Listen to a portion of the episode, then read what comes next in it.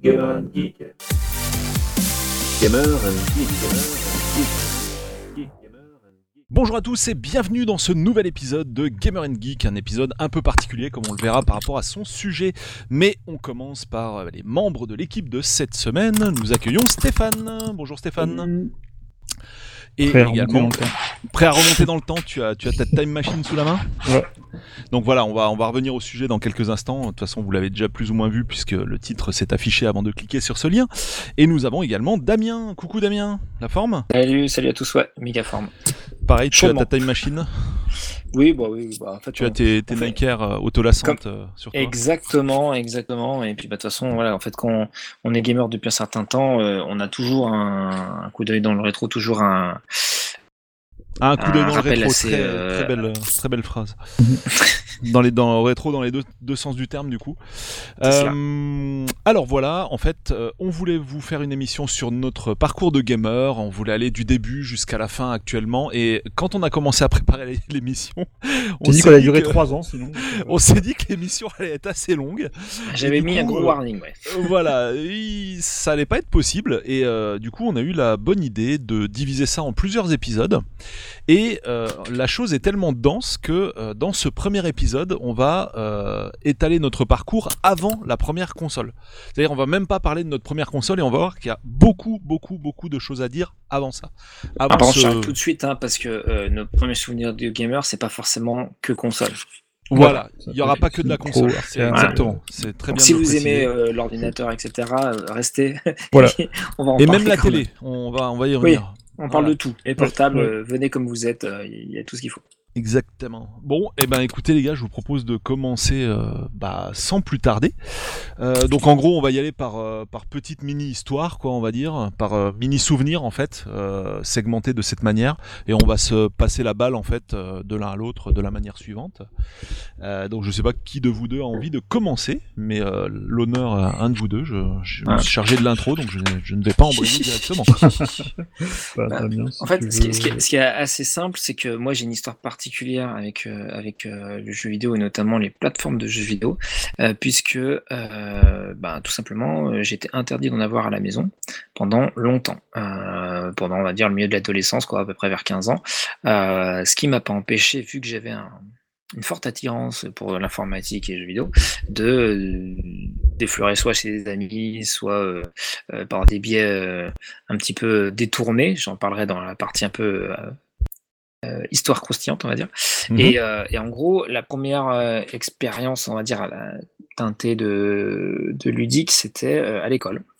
Donc à, à 3 ans, en grande section de maternelle. Et le, le maître à l'époque avait un, un, un Thomson TO7, donc c'est une sorte de micro-ordinateur, on va dire, mais euh, à, à l'ancienne avec des, des, des cassettes. Et ce qui était absolument saisissant euh, à l'époque, c'était que euh, cet écran-là était tactile. Donc on avait avec le clavier qui était lui aussi un clavier un peu tactile, parce qu'en fait les touches n'étaient pas vraiment des, vraies touches comme les claviers classiques. Mhm. On pouvait donc pointer, donc on utilisait le- l'espèce de stylet, un pointeur, sur l'écran, qui était un écran cathodique évidemment, et on pouvait interagir dessus, crayon optique, tout à fait.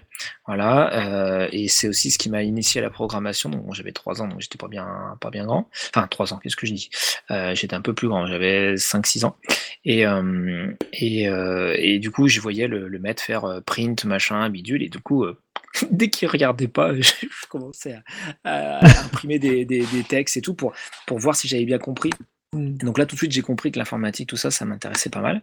Euh, donc, euh, on va dire que c'était pas complètement du jeu vidéo, mais je me rappelle d'un petit jeu avec des, des moutons, des dessins, des choses comme ça. C'était vraiment la, la première approche ludique. Et après, alors, ce sera un peu le, le, le cas pour, euh, pour vous, euh, mais c'était euh, des petites consoles qui ressemblaient à des Game Watch. Donc, vous savez, les, les Bon, premières passer, consoles euh, de portables de Nintendo. On passe la balle, du coup Comme Ouais, ça, on, pas de Ouais. souci. on fait le tour à chaque mini euh, souvenir, on va dire. Mhm.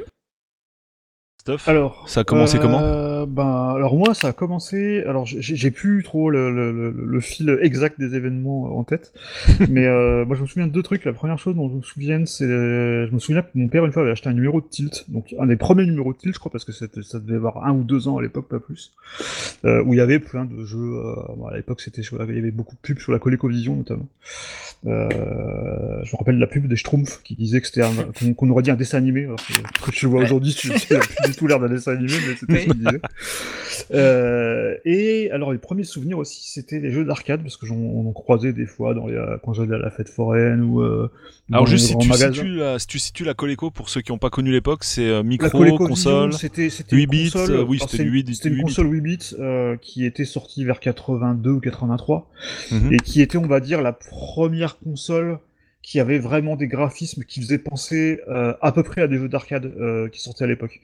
Euh, C'était pas des trucs tout carrés. Euh, genre, par exemple, il y avait une adaptation de Donkey Kong qui était relativement fidèle à, à l'arcade, qui était quand même assez Mhm. loin en fait maintenant avec le recul de la version NES, mais qui était quand même correct. Euh, donc ça, c'était un peu les souvenirs que j'avais à l'époque. Et puis, bah ouais, j'ai croisé beaucoup de bornes d'arcade. Des fois, je me sou- j'ai des vagues souvenirs de, de Miss Pac-Man, notamment. Je sais pas pourquoi je me rappelle de Miss Pac-Man et de et de la borne d'arcade de Donkey Kong, je crois que j'avais vu. Parce que la borne Miss, euh, Miss Pac-Man était assez chouette. Hein, Ouais, ouais, ouais. mémoire. Et ça, j'ai dû voir dans des grands magasins en Allemagne, je sais plus, euh, quand on allait à Trèves, euh, au marché de Noël euh, à l'époque, dans les années 80. Et mon premier souvenir, bah, c'était ma première vraie expérience de, de, jeu que j'ai joué moi, enfin de, de jeux auxquels j'ai joué moi-même, c'était bah, les, Game Watch de, Nintendo. Et c'était un Game Watch couleur qui était Donkey Kong Junior.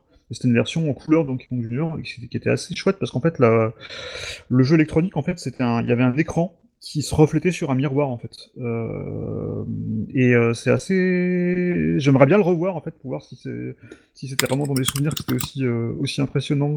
je pense que c'est beaucoup teinté de, de, nostalgie. Si je vois ça, je me dis ah c'était quoi ce truc?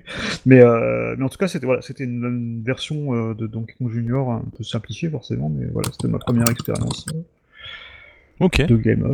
Voilà. Alors moi, la première expérience, euh, alors pour le coup, c'est pas spécialement du gamer, mais c'est quand même pour moi, je classe ça un peu dans la case jeux vidéo. Euh, je classe ça dans la case jeux vidéo à cause de, euh, bah, notamment Hugo Délire. Donc ça a commencé à la télé. Ça devait être à 5-6 ans et c'est une émission, c'est un dessin animé qui s'appelait. alors je sais pas comment s'appelle le dessin animé, mais je pense que c'est ça portait le nom de l'objet qu'on devait acheter en grande surface pour que ça marche. C'était les télétacs. Alors donc le concept de ce dessin animé, c'était quoi? C'était en fait, en fait, c'est pas, euh, comment dire, pas un jeu vidéo, mais c'est la première fois que j'ai vu de ma vie quelque chose d'interactif, où la télé n'était pas seulement un robinet linéaire qui te balançait de l'information, où là, toi, tu pouvais interagir. Alors, tu pouvais interagir euh, avec plus ou moins de brio, on va dire, mais le principe était simple. Donc, tu avais ton dessin animé, euh, tu avais à un moment le dessin animé qui s'arrêtait. Et en fait, Hein. tu étais censé, avant d'avoir regardé le dessin animé, être allé en grande surface et t'être acheté ce qui s'appelait donc les télétacs.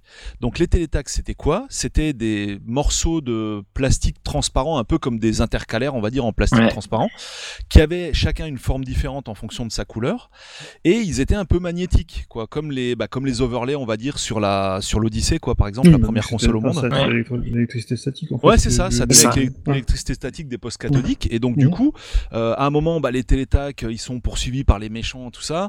Euh, ils doivent rentrer dans leur fusée euh, pour pouvoir échapper aux méchants, tu vois. Et là, d'un coup, le dessin animé se met en pause. Tu as, euh, euh, avec des pointillés, on va dire, enfin des traits, un peu comme euh, quelque chose que tu devrais découper, quoi. les formes qui s'affichent à l'écran. Et toi, tu dois prendre tes télétacs et les coller sur l'écran. Donc, la fusée, on va dire que tu as le corps de la fusée qui est un carré, après un triangle au-dessus de la fusée, après, je sais pas, un parallélogramme en bas de la fusée pour faire le réacteur, quoi, par exemple. Et une fois que tu as collé tout ça, et ben, euh, du coup, le dessin animé, il continue. Et là, on voit la fusée qui décolle, et du coup, bah, ça bouge pas par rapport au télétac que tu as collé sur ton écran. Et là, tu as réussi à sauver les petits personnages du dessin animé, etc., etc., quoi. Donc ça, mes parents voulaient pas en acheter, quoi, déjà, des, des intercalaires. Du coup, je découpais ça avec du papier ou, euh, ou dans des bouts de carton ou quoi que ce soit, puis j'essayais de scotcher ça sur la télé, euh, tant bien que mal, quoi. Et donc ça, ça a été la toute première ex- expérience d'interactivité audiovisuelle, on va dire, même si euh, derrière le programme, évidemment, on pouvait pas se rendre compte que t'as collé tes trucs ou pas, quoi, en fait, hein, évidemment.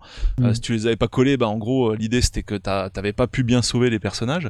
Mais c'était la toute, toute première expérience, et donc c'est très très vieux. C'est tellement vieux que même Google ne connaît pas ça, en fait, puisque C'était dans Recra 2.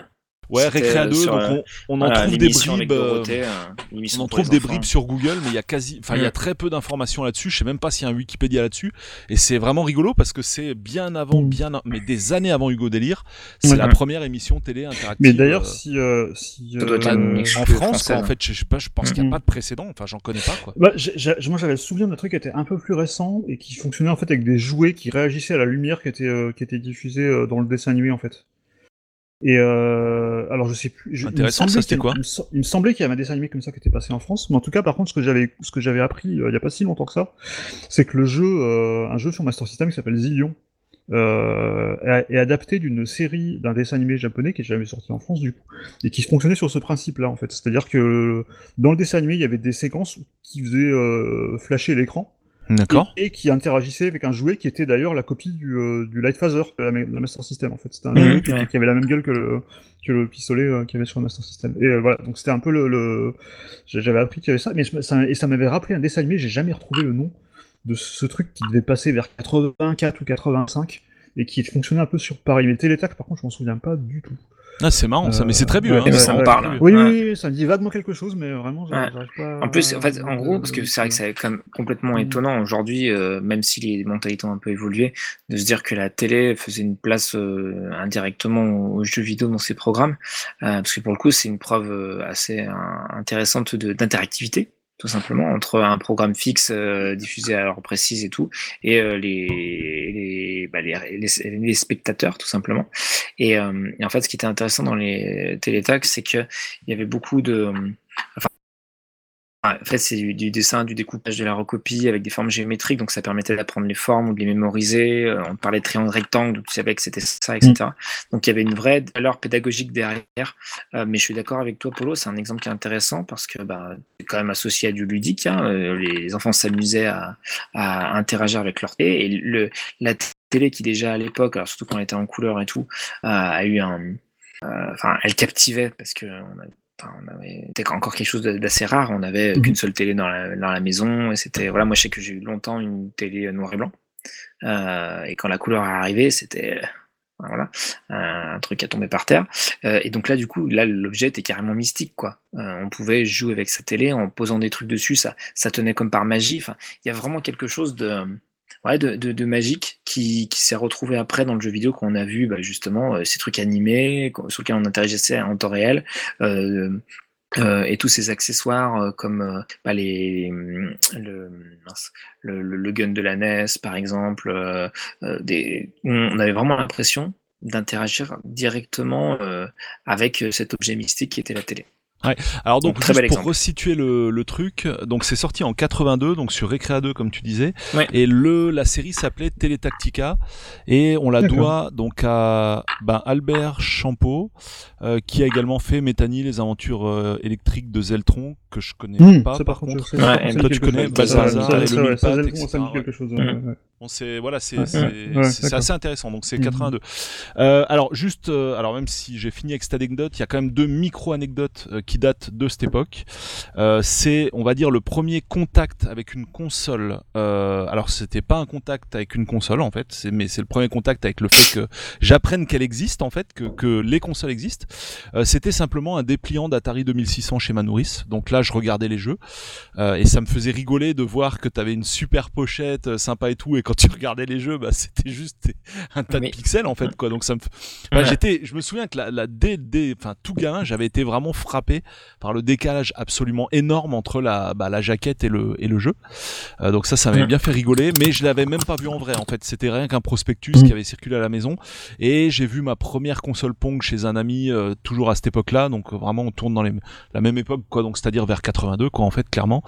Mhm. Euh, c'était un copain. Alors chez eux, tout était nickel. euh, on va dire par rapport à chez nous, il y avait un, quand même un certain écart. Et, euh, et donc ils avaient acheté euh, dernier dernier raffinement une, euh, bah c'était une console Pong. Mais alors, je suis même plus capable de savoir laquelle c'était. Mais c'était assez rudimentaire. hein. C'était vraiment voilà, c'était du Pong. Il y avait peut-être trois, deux trois jeux ou euh, dans la dans la console préintégrés.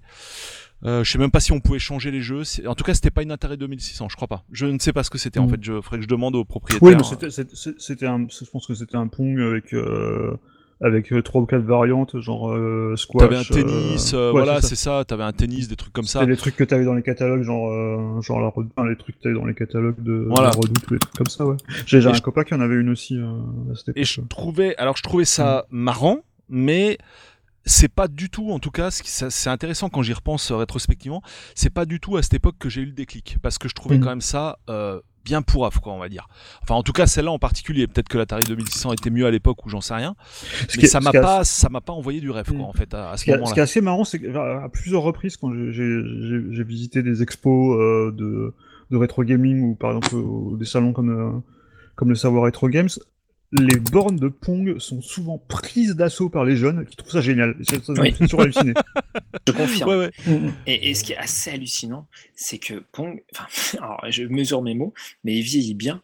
Euh, C'est-à-dire que euh, euh, la fluidité, je sais pas, Oui, je crois que super quand on y était allés ensemble, j'ai- j'avais dit Stéphane à quel point ça, ça me super- stupéfait, c'est Parce que, ultra fluide. parce que c'est du, c'est du 60 FPS euh, avec, Bah euh, oui, c'est comme le oscilloscope, en fait, c'est vraiment calqué sur le. C'est une, la- une latence d'un milliseconde, je pense. Ouais. Enfin, c'est vraiment du, du- Et, euh, du et- super hardcore en fait. Et ça fait du bien, Ouais. effectivement. Ce Mm. que je trouve assez euh, sidérant Ouais. et rassurant, c'est que même des plus jeunes aujourd'hui euh, sont instantanément happés par le concept de Pong, ils comprennent évidemment tout de suite comment Oui, ça bah oui. Fonctionne, et euh, ils s'éclatent.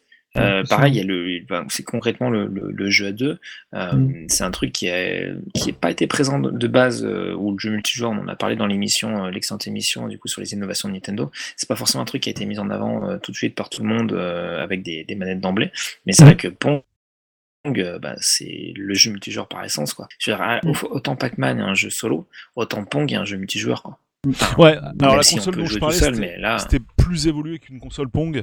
Il y avait vraiment des tennis, des trucs comme ça, mais oui, ça, en mode Ah ouais, d'orientation. bon, là. ouais, Ouais, ouais. avec un peu les débuts du graphisme, mais honnêtement, enfin quand Mm. j'ai essayé de jouer à, enfin, je sais pas, j'arrivais pas à rattraper une seule balle avec le jeu et du coup Ouais, ça m'a ouais. vite, euh, vite saoulé en fait cette machine. Mm. J'aimerais bien savoir rétrospectivement ce que c'était comme machine Ah, il y a précisément. plein, hein. même, même Nintendo en a fait une, donc euh, Ouais. une console Pong. Donc, euh, C'était pas celle-là en tout cas, mais Non, c'était ouais, c'était plus évolué que du. Ouais, Ouais. t'avais des espèces de vrais tennis, machin. Enfin bon, Ouais. voilà quoi. C'était là pour le coup, ça s'arrête sur cette époque et là, je dirais, Ouais. ça avait pas encore réellement démarré en fait. Hein. Mm. C'était, euh, je, je voyais le truc de loin, mais je, voilà, je voyais pas encore l'ouragan euh, se pointer euh, par rapport à ma- mon profil personnel quoi, on va dire. Je continue du coup? Sans Ouais, ça. mon histoire un peu de parce que du coup euh, Stéphane parlait de Game Watch donc je vais pas m'éterni- m'éterniser mais en fait moi j'ai j'ai commencé avec des, fausses Game Watch parce qu'il y avait de oh, fausses Game Watch à ah, ce aussi, moment-là ouais, euh, qui étaient euh, pas chères euh, et toutes pourrables Euh, je me rappelle d'un pseudo jeu de foot qu'il y avait dedans euh, des trucs en gros c'était que des déclinaisons de Game Watch. Euh, et aussi je me rappelle aussi du- d'une pseudo console avec Tetris intégré donc évidemment un clone de Tetris Ouais. et là pour moi ça a été la révélation quoi quand j'ai vu Ah, ce truc Tetris, c'est- euh, des heures et des heures et des heures à être aspiré par ce, ces, ces, ces formes géométriques ultra basiques et, euh, une musique atroce euh, qui énervait mes parents. Euh, et euh, voilà, et bah, voilà, deux boutons, euh, c'était vraiment euh, voilà, quelque chose de quelque chose de quelque chose de fou. Est-ce que je je- j'enchaîne du coup sur une une petite console euh, plus classique? euh, qui est la Mattel Intellivision. Euh, Mhm. alors, comme je vous ai Mhm. dit, j'ai pas eu de console avant un moment, donc euh, du coup, euh, dès que je voyais des consoles de ci et de là, eh ben, je me, je me ruais dessus. Et en fait, c'était mon oncle qui avait cette euh, vieille console à l'époque, et euh, dans lequel il y avait, bah, il y avait Donkey Kong, il y avait un Super Soccer, il y avait Dick Tracy, il y avait Tron, des choses comme ça, euh, qui, alors pour moi, c'est exactement ce que tu disais, Polo, c'est-à-dire que tu voyais la jaquette, c'était mieux que la vraie vie, quoi. Ouais, Et, oui, le jeu. Et puis le jeu, tu, lançais le jeu, c'est quoi ce truc? Et, c'est ça qui est marrant, c'est que autant, euh, effectivement, même encore aujourd'hui, toi, des, des, des, plus jeunes peuvent ne pas tiquer sur le fait qu'un Pong ou un Pac-Man est très rudimentaire sur le plan visuel, autant, moi, je me rappelle très bien voir d'une manière lucide la, la, la, la- la différence, la dichotomie entre le- la, jaquette qui te vendait du rêve et euh, le jeu en vrai qui était. euh, euh, je veux dire, le, jeu de foot, t'avais ouais, des, des, des, des, des visages humains, tu vois, sur, le- sur le, sur Ouais. ou des là, dessins des qui étaient, qui étaient très réalistes sur la, la pochette, et tu lances le truc et tu vois euh, euh, ouais, des, des, des, des- des joueurs de couleur hyper criardes euh, mis sur un écran tout, tout plat. Enfin, ce, c'est ce qui, ce qui est très très drôle, c'est j'avais j'avais vu il y a pas longtemps des pubs euh, papier de- pour la télévision Mm. qui comparaient les graphismes euh, primitifs de l'Atari 2600 par rapport au réalisme de la télévision. Alors que tu vois les deux, tu dis bah les deux c'est des carrés. C'est quoi la différence il y en a aucune.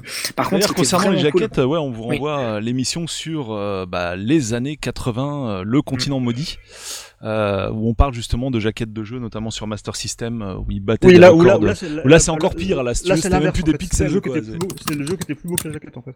Du coup, tellement. sur Master. Voilà, Mais, donc, euh, euh, ouais. Années Et- 80-90, le continent maudit, euh, Europe, le conti- Ouais, continent ouais, maudit. Écoutez euh, cette émission, elle est vraiment cool. Ouais. Comme toutes les autres d'ailleurs. Euh, et, et en gros, le, le- le petit, euh, le petit parallèle que je faisais tout à l'heure avec, euh, avec Monk, c'est que l'Intellivision de base était vendue avec deux manettes qui étaient intégrées vraiment à la console. Donc en fait, quand tu Mhm. transportais à la console, tu avais les deux manettes qui étaient clipsées sur le dessus. Mhm. Et les manettes, elles sont très très particulières. Je n'ai pas de mémoire vu des manettes aussi particulières que ça. C'est que d'un côté, euh, il n'y avait pas, donc, pas de croix directionnelle, c'était une sorte de, De paddle, de, un truc comme de ça. paddle, voilà. Ouais, ouais. Qui était un peu incurvé, etc. Mhm. Euh, un look un peu brillant. Et au-dessus, on avait plein de boutons. Alors, je me rappelle plus exactement combien on avait, mais je dirais entre ouais, peut-être 12 ou 9, un truc comme ça. Mhm. Et euh, ce qui était assez intéressant, c'est qu'en fait, avec le, le- le jeu, donc avec la cartouche, hein, c'était des grosses cartouches à l'époque, on avait un petit, un petit transparent, un petit, euh, enfin, pour le coup, il n'était pas transparent, un petit film plastique qui se, qui se mettait sur la partie avant de chaque manette et euh, en gros qui nous montrait directement quel bouton servait à quoi. Donc par exemple, à bas ou euh, tirer, etc.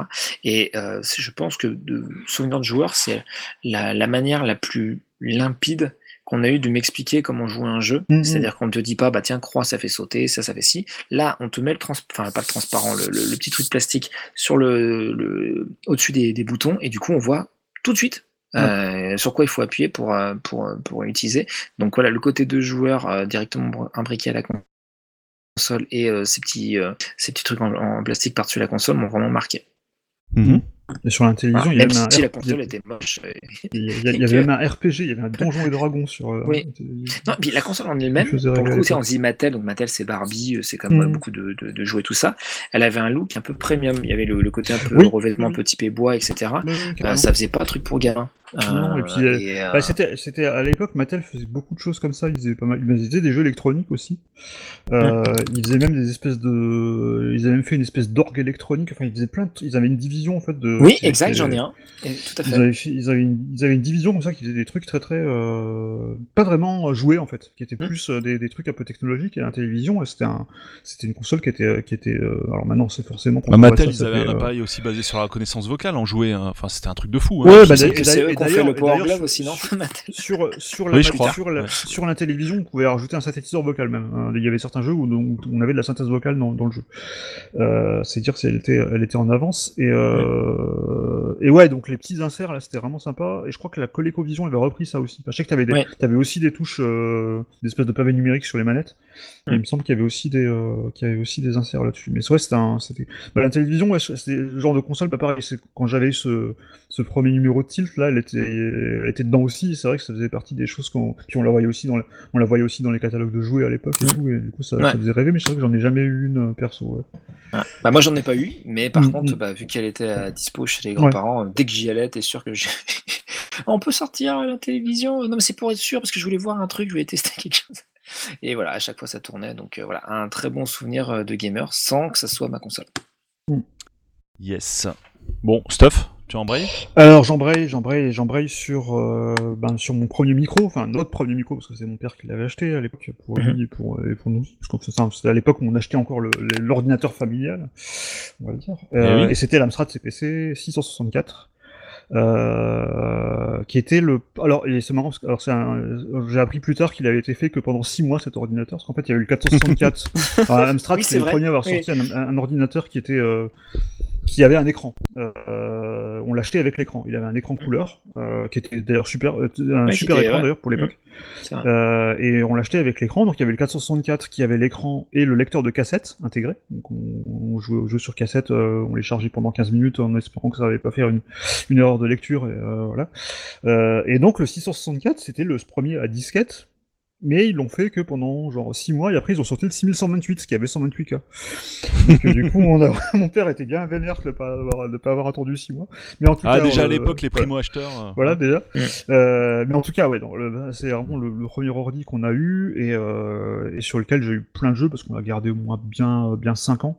Et à l'époque, Madame Strad en France en plus, c'était vraiment l'ordinateur pour jouer euh, euh, sur lequel euh, il y a eu tous les ben, tous les, les premiers titres titres d'infogrammes, de, euh, d'air informatique qui était devenu euh, Cryo après. Euh, Il y a eu tous les jeux, les adaptations qui étaient pourries à l'époque, mais on s'en foutait parce que c'était les seules adaptations de jeux d'arcade qu'on pouvait, qu'on pouvait jouer. Il y avait des, éditeurs comme US Gold, Océan qui sortaient des, adaptations de, jeux de Sega, de, Capcom, de Konami, enfin voilà. Il y avait aussi les débuts sur un- parmi les jeux qui m'ont marqué sur l'Amstrad, il y avait les jeux de Ultimate qui est devenu rare plus tard. Et Oui. euh, qui étaient les premiers jeux d'aventure ouais. en 3D isométrique, euh, Nightlore, Alien 8 et tout ça. Et voilà, c'est vraiment un ordinateur moi, sur lequel je me suis euh, vraiment éclaté. Et aussi, euh, sur les, euh, à l'époque, on achetait dans les, dans les magazines, à la fin des magazines, il y avait toujours des listings de, de, de jeux qu'on pouvait taper en basique, voilà, et qu'on tapait pour avoir des. on, euh, là, là encore, tu devais euh, prier pour qu'il n'y ait pas une erreur d'impression dans le, dans le truc, parce que sinon tu t'étais parce que parti pour euh, arrivait. pas pouvoir jouer. Ce qui Ouais, arrivait puis souvent. qu'est-ce que c'était long à lancer et tout. Et c'était super, et c'était, puis c'était super, et puis c'était super long à, taper parce que c'était des listings qui faisaient des fois euh, plusieurs pages euh, pour jouer à des, à des versions euh, basiques de Pong, de Pac-Man, des trucs comme ça. Ouais, Ouais, parce Et que c'était ça, il fallait vraiment pro- programmer avant de jouer, Voilà. quoi. C'est-à-dire qu'aujourd'hui, on se c'était- plaint d'avoir installé pendant, je sais pas en fait, combien de temps, son Blu-ray. Il faut mais- se rappeler que quand on allumait un Amstrad CPC, ce qu'on avait c'était le basique. Il y avait l'invite du basique dans lequel on pouvait directement taper des programmes genre Disprint, bah, comme tu l'as dit euh, sur, euh, sur ton Thomson. Euh, et euh, bah, on, programmait des jeux comme ça, en fait. On, recopiait des listings de jeux dans, les, dans les magazines. il y avait Logiciel, il y avait, il y en avait dans Tilt, il y en avait aussi. Même dans le manuel de l'Amstrad, il y avait dans le gros manuel de l'Amstrad, en fait, il y avait un- une initiation au basique avec plein de, avec plein de listings à taper. Et, et voilà, et donc voilà pour cette anecdote pour l'Amstrad. Donc ça c'était mon premier ordi, euh, qui était plutôt une console, hein, parce que mon père l'a pas, mon père il l'a quand même utilisé un petit peu, mais je pense qu'on, je pense qu'on, si on fait le, le bilan, je pense qu'on était quand même à 80%. Euh, mon frère et moi qui jouaient dessus et, et 20% lui qui faisait ses, ses- qui faisait ses trucs. Après il a acheté un PC, donc euh, sur lequel on a joué aussi. Mais, je vais Mais ce qui était quand même intéressant, c'est que du coup, les deux étaient vraiment mêlés. C'est-à-dire Ouais, que c'était ouais, une station de jeu, Mhm. Ouais, mais tu programmais aussi, t'étais quasi, enfin, c'était un Mhm. passage obligé en fait. C'était un peu le PC avant le PC. bah, quoi. le, le- voilà, c'est exactement. C'était le, le, le PC avant le PC, le puis, truc euh, familial, en gros, que tu mettais fièrement dans ton salon. Ouais, ça, j'en rêvais bah, de ce truc, moi. C'était puis, ouf. hein, puis, puis, en plus, ce qui était bien, c'est que les jeux, comme les jeux étaient sur cassette, du coup, euh, encore, euh, Ouais. bah, en fait, pour les, pour les copier, tu les copiais avec un double cassette, quoi. Ouais, donc avec ton, ouais, ton Ghetto Blaster, tes, tes- tes jeux, quoi. En fait, c'était euh, pratique. et c'était, pas mal, on se faisait des, des compiles avec les jeux des, des, des copains et tout, parce que forcément, quand on a- quand quelqu'un avait un Amstrad dans la rue, bah, tout le monde en avait un au bout de, au bout de six mois. Et du coup, bah, c'était, euh, on s'échangeait les, euh, les choses comme ça, et puis c'était, euh, c'était clair. Vraiment, vraiment sympa. Ouais, bah je vais. Est-ce que, est-ce que, je- est-ce que, vu que ça parle d'Amstrad, je, je balance mon anecdote, parce que j'avais deux anecdotes comme ça, du coup. euh, je- Attends, c'est je- mon tour. Ah, bon, je vais en parler de l'Amstrad aussi. Ah bon, bah alors vas-y, je te laisse parler. Allez. Euh, ouais, alors euh, je vais en parler pas forcément tout de suite, tout de suite, parce que je- j'essaie de suivre un peu la chronologie et là, moi, j'y ah suis bah pas faut encore. savoir. Euh, non, mais enfin, enfin, de toute façon, on peut revenir sur une machine plusieurs fois. hein, donc, Oui. du, du coup, le. Alors après, euh, donc après la découverte de la console Pong chez un copain, donc euh, comment les choses ont vraiment commencé? Je dirais que c'est par les Game Watch compatibles, enfin pas compatibles, mais copies quoi en fait, les copies de Game Watch. Donc on va dire, on va appeler ça quoi, les jeux à cristaux liquides, les jeux, Ouais. euh, les jeux Ouais. électroniques quoi. On appelait Oui, ça oui, les jeux électroniques. Euh, juste avant de commencer, je vais faire un petit, euh, un petit erratum. Euh, J'ai dit de la bip, voilà. Euh, L'appareil donc qui faisait de la alors, déjà c'est pas de la reconnaissance vocale, c'était de la synthèse vocale. Ce n'était pas vocale. Mattel, c'était Texas Instruments et c'était la dictée magique en 1978. Exactement. Ouais, exactement. Voilà. Donc c'était pas Mattel quoi pour le coup. J'étais Mm. vraiment sûr que c'était Mattel, mais non, ce Non, non, c'est- Par contre, par contre, il y avait bien un synthétiseur vocal euh, que tu pouvais brancher sur la télévision, et tu avais certains jeux qui l'utilisaient euh, pour euh, te parler. Oui, euh, pendant... ce dont tu parlais. Ouais. Ouais, ouais. Ok, ouais, ça j'ai pas connu. Mm, mm, mm. Alors du coup, toujours un peu de la même époque, euh, l'Amstrad rentre pas encore en ligne de compte, euh, mais il y a deux choses qui se passent en fait. Donc c'est vers euh, 85, on va dire, même peut-être un peu avant, 84, euh, 83 par là. Euh, déjà, à un moment, euh, j'ai un, enfin plus ou moins un accident, pas bien grave quoi, mais quand même quelque chose qui nécessite une hospitalisation. Et là, en fait, j'ai la mère d'un copain à moi qui est infirmière dans l'hosto. Et euh, bah, elle voit que je suis à l'hôpital, ah bon, t'es à l'hôpital, etc. Et euh, bah, du coup, pour me faire passer un peu le temps, elle m'offre un cadeau et elle m'offre un. Alors, c'était pas un Game Watch. Euh, du coup, c'était donc un jeu électronique, un peu une copie des jeux Nintendo, quoi, mais qui était un jeu quand même assez connu, enfin qui fera des bah, différentes émules à l'époque, qui est Burger Time. Mhm. Alors donc il a une particularité, c'est que le, donc ce jeu électronique est équipé d'une croix directionnelle. Euh, donc ça c'est déjà intéressant. Et euh, ce qui est surtout intéressant c'est que la croix directionnelle elle est euh, située sur la partie droite. Et donc moi je me dis bah c'est logique on est droitier euh, la croix elle est à droite quoi tu vois et euh, Mhm. c'est vrai que ça j'en reparlerai plus tard mais quand j'ai rencontré la NES pour la première fois je me suis dit mais qu'est-ce que c'est que ce bazar quoi? Qu'est-ce qu'ils m'ont mis la croix à gauche quoi? Euh, je veux dire c'est pas j'avais pas compris pourquoi la croix était à gauche mais bon je reviendrai là-dessus. C'est à partir de la Super NES que j'ai compris qu'à un moment il y avait plus de boutons du côté droit qu'à gauche. Je me suis dit finalement ils ont pas fait les cons ils ont bien fait. Mais c'est vrai que là, au premier contact je me suis dit mais la croix directionnelle j'y arrivais pas quoi. Je veux dire merde Mhm. je suis droitier mais j'arrive j'arrive pas avec le pouce gauche quoi. Et j'ai eu a- un mal de chien au début de la NES à cause de ça quoi. Il y, a- il y a un truc assez marrant là-dessus, c'est euh, sur la Master- je peut-être sur la, quand je parlerai de Master System, mais la Master System euh, rapidement avait un, des pads comme la NES avec la croix à gauche et les boutons à droite. Par Ouais. contre, ils avaient sorti un joystick, un vrai joystick, qui avait les boutons Tu à gauche et le, stick à, et- et le stick à droite. Donc, ah un joystick ouais, ok un- ouais. Et donc là, t'étais complètement paumé en fait. Oui parce que tu pouvais mettre un, un mini voilà. joystick Oui, dans oui, le pad les- euh, les- des premières de la- uniquement des premières t'avais un les pad glisse au milieu mettre sur la sur la Master tu- System Tu te pétais le, tu te pétais le pouce avec. Grave. Ça, mais j'y reviendrai. Donc du coup, t'avais le Burger Time que j'ai mais poncé, mais un truc de ouf mental quoi. Ce, ce jeu, je, je trouvais absolument génial en fait. Je l'ai retourné et euh, je l'ai retrouvé entre temps. Donc je pense que je ferai une vidéo sur ma chaîne euh, Retropolo, la chaîne YouTube. Qui est un Euh, petit peu que- le précurseur de Overcooked. finalement. Eh ben ouais en fait. Non mais carrément. Ouais, on en a parlé d'ailleurs d'Overcooked Mm. dans une émission, dans plusieurs émissions d'ailleurs sur les jeux de l'été et aussi sur les nos indés préférés. Euh, Mm. émission bah, qu'on vous invite à écouter ou réécouter. Euh, euh, le voilà. Burger Time, les Burger Time, moi j'avais, j'ai repris parce que c'est adapté d'un jeu d'arcade aussi. Le jeu d'arcade, j'avais rejoué il y a pas si longtemps que ça. Il est très très drôle aussi encore. Ah mais il est maintenant, excellent. hein. Il est excellent. Et euh, alors il y avait eu donc à cette même époque donc le Burger Time donc qui m'avait été offert. Il y avait un jeu d'avion. Alors c'était euh, t'étais dans des espèces de de jeux d'avion à réaction, donc ça restait un jeu électronique et euh, c'était solaire. Euh, je crois que t'en as eu un aussi, t'en parleras certainement Stéphane. Donc Oui. c'était génial. Je veux dire même à la à la lumière d'une lampe la nuit, tu pouvais jouer. euh, Il y avait plus de problématique de batterie ou quoi. C'était absolument démentiel. Et euh, ce jeu, je l'avais adoré et un copain me l'avait vendu 10 francs à l'époque, c'est-à-dire rien en fait quoi. Euh, et donc j'ai un peu halluciné. Je pense que le copain s'est un peu fait arnaquer à ce moment-là. Euh, il avait pas trop la notion de, de combien ça coûtait parce que je pense que le prix. euh, alors je sais pas quel était le prix de ces appareils électroniques, mais ça tapait bien dans les 500 francs, je pense, sans problème. Euh, 500 peut-être pas, mais 200 facile, ouais. Ouais, de- entre 200 et 300. Ouais, alors peut-être pour les Nintendo ouais. ou alors bon, je pense qu'il valait au moins 100 Mm. francs. À l'époque, ce, ce jeu Ouais. devait au moins Ouais, coûter 100 ouais. balles. Et il avait vendu 10 balles, donc j'étais tout content. Et vraiment, le jeu était assez répétitif, mais je me suis super Mm. bien marré dessus.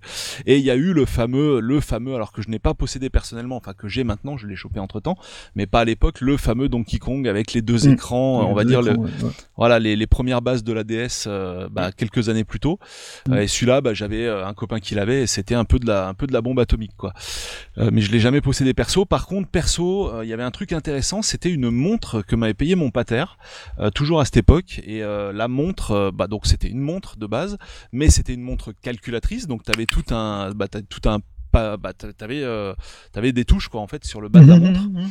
Et euh, donc la montre avait des tas de trucs, notamment tu avais trois mini-jeux dedans, dont un shoot, un shoot 'em up. Donc dans ta montre, c'était juste Oui. génial. En fait, c'était le futur, Oui, quoi. Et euh, et il y avait euh, deux autres petits jeux, je crois. Puis alors, elle faisait évidemment calculatrice, montre, avait- date, tout ce que pas, tu veux. il y avait pas un casse-brique, parce que moi je me souviens du Oui, oui, oui, oui, oui. c'est ça. Non, mais c'est ça. C'est la même. De toute façon, celle-là, ils l'ont vendue. euh, ils ont ils en ont vendu Oui. des stères de celle-là. hein. Mhm. Et donc, euh, bah, malheureusement, elle avait un défaut. Par contre, c'est qu'elle n'était pas étanche et elle a mouru comme ça. Ah, euh, ouais. voilà. Euh, Donc euh, dommage. Et euh, voilà, bah je vais, ouais, pff, allez, à la, on va dire à la même époque, euh, vraiment juste un mot là-dessus. Il y avait le fameux plan informatique pour tous. Euh, donc ça a été donc en 85 qu'a été lancé ce plan. Alors j'avais fait le calcul par rapport à mon âge et d'après mes calculs, je l'ai eu même, euh, enfin le fameux MO5 hein, qui a débarqué dans Mhm. les écoles de- dans le cadre de ce plan. Euh, donc je vous invite à regarder la vidéo sur le MO5 euh, qu'avait fait, euh, enfin que j'avais fait avec euh, en association avec MO5.com Avec justement. voilà l'association de préservation du patrimoine informatique. Ouais.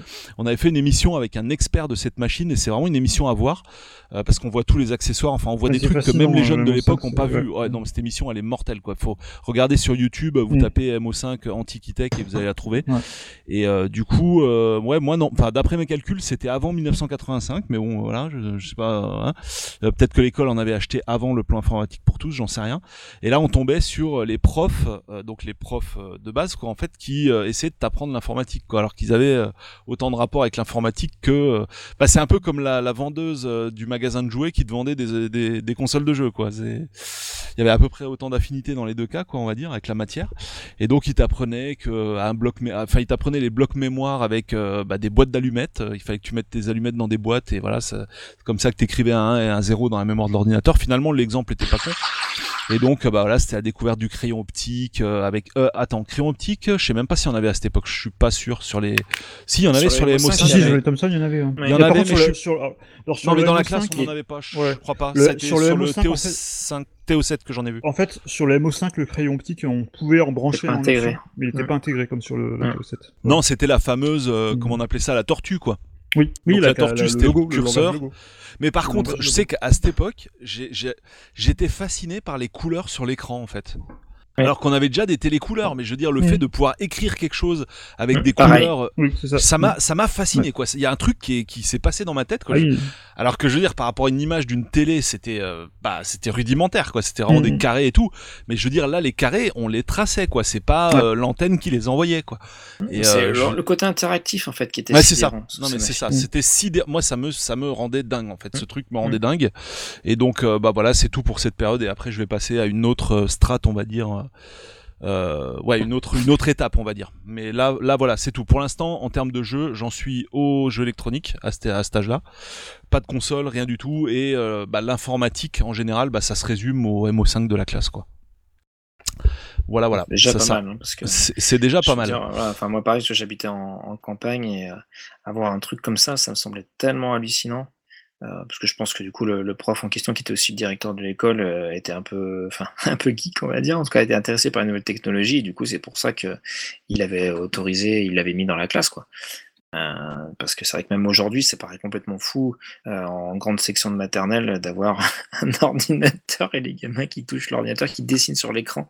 Euh, voilà. Mais euh, je suis très heureux d'avoir fait ça. Bah, à toi de jouer, dame, du coup. Oui, oui. Euh, Je- donc j'attends encore pour plus tard pour ma pour ma super anecdote euh, sur euh, l'Amstrad. Euh, bah moi en fait un peu comme Stéphane. Après il y a eu toute un- une partie jeu d'arcade en bande d'arcade parce qu'en fait ce qu'il faut savoir c'est que bah, toutes les années on partait à la mer avec avec ma famille à partir de ouais, à peu près du- quand j'avais 10 ans, euh, 6 ans. Et, euh, donc, euh, bah, vu que c'était un côté un peu balnéaire, machin, bah, il y avait un endroit, une sorte de. c'était pas vraiment un, bar, en fait, c'était un, une aire de jeu, on va dire, et dedans, il y avait des bandes d'arcade. Donc, évidemment, moi, dès que j'ai vu ça, j'ai légèrement squatté en passant un bon nombre de petites pièces. Et. ben, comme, beaucoup, hein, voilà, il y a, Pac-Man qui m'a énormément marqué. Il y avait euh, euh, Donkey Kong. Il y a eu après des, jeux un peu plus un peu plus un peu plus récents euh, qui étaient dans cette salle-là euh, au fil des années. Je me rappelle du, du Astérix qui était très bon sur arcade de Konami. Euh, il y avait euh, ouais des, des des, des jeux un peu divers et variés, des jeux de bagnole. Euh, et après, je vais vraiment trop sauter les années, donc je vais pas Mhm. trop m'évoquer. Mais c'est vrai que du coup, j'ai gardé à partir de ce moment-là une forte affinité avec euh, avec euh, les jeux d'arcade, euh, les Virtua Cop, les Time Crisis, euh, les Crazy Taxi, c'est Daytona USA, des choses comme ça. GT Club, des trucs qui, euh, voilà, qui étaient pour moi complètement inaccessibles parce qu'effectivement sur les, les consoles ou les PC du moment, on n'avait pas ça. Euh, mais du coup, à chaque fois qu'on allait dans cette salle-là, euh, puis l'ambiance salle d'arcade pour ceux qui n'ont pas connu, c'était quand même quelque chose de, de spécial avec avec voilà les les, les des, lumières bien spécifiques. euh, Puis bon, il y avait souvent, bah, il y avait un flipper, le baby foot parce que j'aime beaucoup le baby foot et tout ça. Et en fait, quand on allait là-bas, c'était le moment détente, c'était euh, vraiment le truc, euh, c'était notre truc à nous quoi.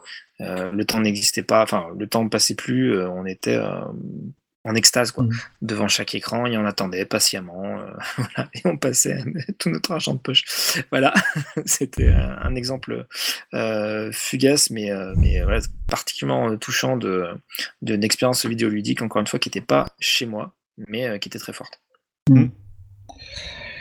Euh, bah, je, je vais parler aussi de- d'arcade et je vais peut-être revenir en arrière parce que j'ai un truc que j'ai oublié de mentionner qui est aussi en rapport avec de l'arcade, mais qui n'était pas tout à fait de l'arcade. C'est que je me souviens euh, d'avoir, euh, je crois qu'on avait fait une sortie dans un dans un parc d'attractions genre Walibi, je sais plus ce que c'était exactement, où il y avait une salle où on pouvait jouer à des jeux qui n'étaient pas encore des jeux d'arcade, mais qui étaient des jeux électromagnétiques. Et j'y repense parce qu'en fait, j'ai vu récemment une, une vidéo sur les premiers jeux de Sega avant qu'ils fassent des jeux d'arcade, qui étaient des jeux de tir, par exemple, avec des... euh, Avec, Avec une bande qui défilait ou un voilà, des qui défilait, ce genre de choses, quoi. Avec des, ou avec des, des vrais, euh, des espèces de vrais pigeons ou des trucs comme ça, euh, en plastique et euh, voilà. Et euh, effectivement, je me, sou- je me souviens d'un jeu comme ça qui était, un, je crois que c'était un, un jeu de safari euh, avec où on tirait sur des animaux, ce qui n'était pas très très éthique maintenant. ok. Euh, en fait, on, on participait à l'extraction des espèces, c'était cool. Euh, mais voilà, donc c'était ma première expérience un petit peu en arcade. Après, euh, je sais pas, je sais pas si c'était signé Sega ou quoi, les jeux auxquels j'ai joué. Mais en tout cas, je reviens du coup à la fête foraine. C'est ma transition parce qu'en fait, voilà, c'est un peu à la même époque que j'ai eu l'Amstrad, à laquelle j'ai eu l'Amstrad. Euh, on allait souvent à la fête foraine euh, dans, mon- petit euh, bled et euh, aussi hein, dans des plus grandes villes comme à où il y avait plus de jeux d'arcade un peu plus évolués. Euh, et euh, bah, c'était l'époque euh, en 85-86, c'était vraiment la grande époque de euh, les jeux qui on me rappelle souvent beaucoup, euh, c'est Commando. Euh, Ghost and Goblins, euh, Oui, Ghost Master, Goblins. Oh. euh, Space Harrier aussi, quand j'avais vu Space Harrier à une fête, mhm. à la fête euh, euh, Mhm. dans une plus grande ville, j'ai T'as pris une baffe halluciné devant la, devant la, autant Ouais. bah, devant le, le jeu qui était complètement dingue, mais en plus la, la- le- le- c'était la bande d'arcade, la vraie, euh, avec le siège, euh, Mhm. avec le gros et c'est un peu comme si aujourd'hui tu allais au cinéma voir un film en 4DX. Quoi. C'est, Exactement, c'est voilà, complètement inaccessible. com- complètement fou, ouais, complètement fou. Ah, ouais.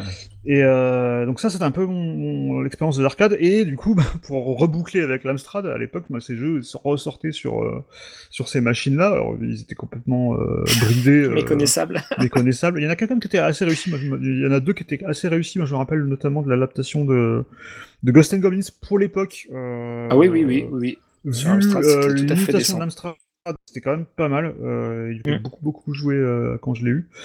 Euh, donc voilà. Et puis en même temps, euh, aussi, euh, chez, euh, chez un copain de mon frère qui était un, qui, qui est un- qu'on pourrait qualifier un petit peu mon ami riche. Ami mais je sais riche pas était vraiment riche. ouais. Ah, j'attendais, Mon ami riche. non, je dis qu'il est riche parce qu'il avait un Apple II, donc un Apple II ça coûtait quand même un bras à l'époque. Oui, oui, oui. oui. Donc je pense qu'il était quand même un peu riche. Et, euh, En et tout cas, si c'est pas lui, à- c'était ses parents. Quoi. Voilà, on, on jouait beaucoup à, à- à deux jeux sur son. Ou alors il avait alors, peut-être trois- plus qu'un rein, hein, va savoir. hein. Voilà. Je sais pas. hein. Il y en a, il y avait, non, en fait, il y en a même trois d'ailleurs, euh, des, des, des jeux dont je me rappelle. Il y en a un, c'était Load Runner, euh, qui, a, euh, Oui. qui est un Ouais. petit jeu de plateforme qui a eu, euh, Très bien. qui a été adapté après sur NES aussi, qui a eu pas mal de versions sur console parce qu'il a beaucoup cartonné au Japon après. Voilà, il y a peut-être partout, c'est là. Euh, et euh, en fait, c'est un jeu où, on- où, en fait, pour tuer un ennemi, en fait, faut creuser un trou pour l'enfermer dedans et le trou se referme. C'est vraiment sympa. Mm. Et il y en a eu beaucoup, il y en a eu beaucoup. Il y en a eu sur Game Boy, il y en a eu sur PC Engine. Et il y en avait un autre, c'était Buck Rogers, qui était un shoot 'em up en 3D. Et euh, je savais pas à l'époque, mais c'était un jeu Sega en fait. C'était un des premiers jeux Sega en 3D, enfin des- un des, un des précurseurs quelque part des Space Harrier, euh, et Afterburner et compagnie.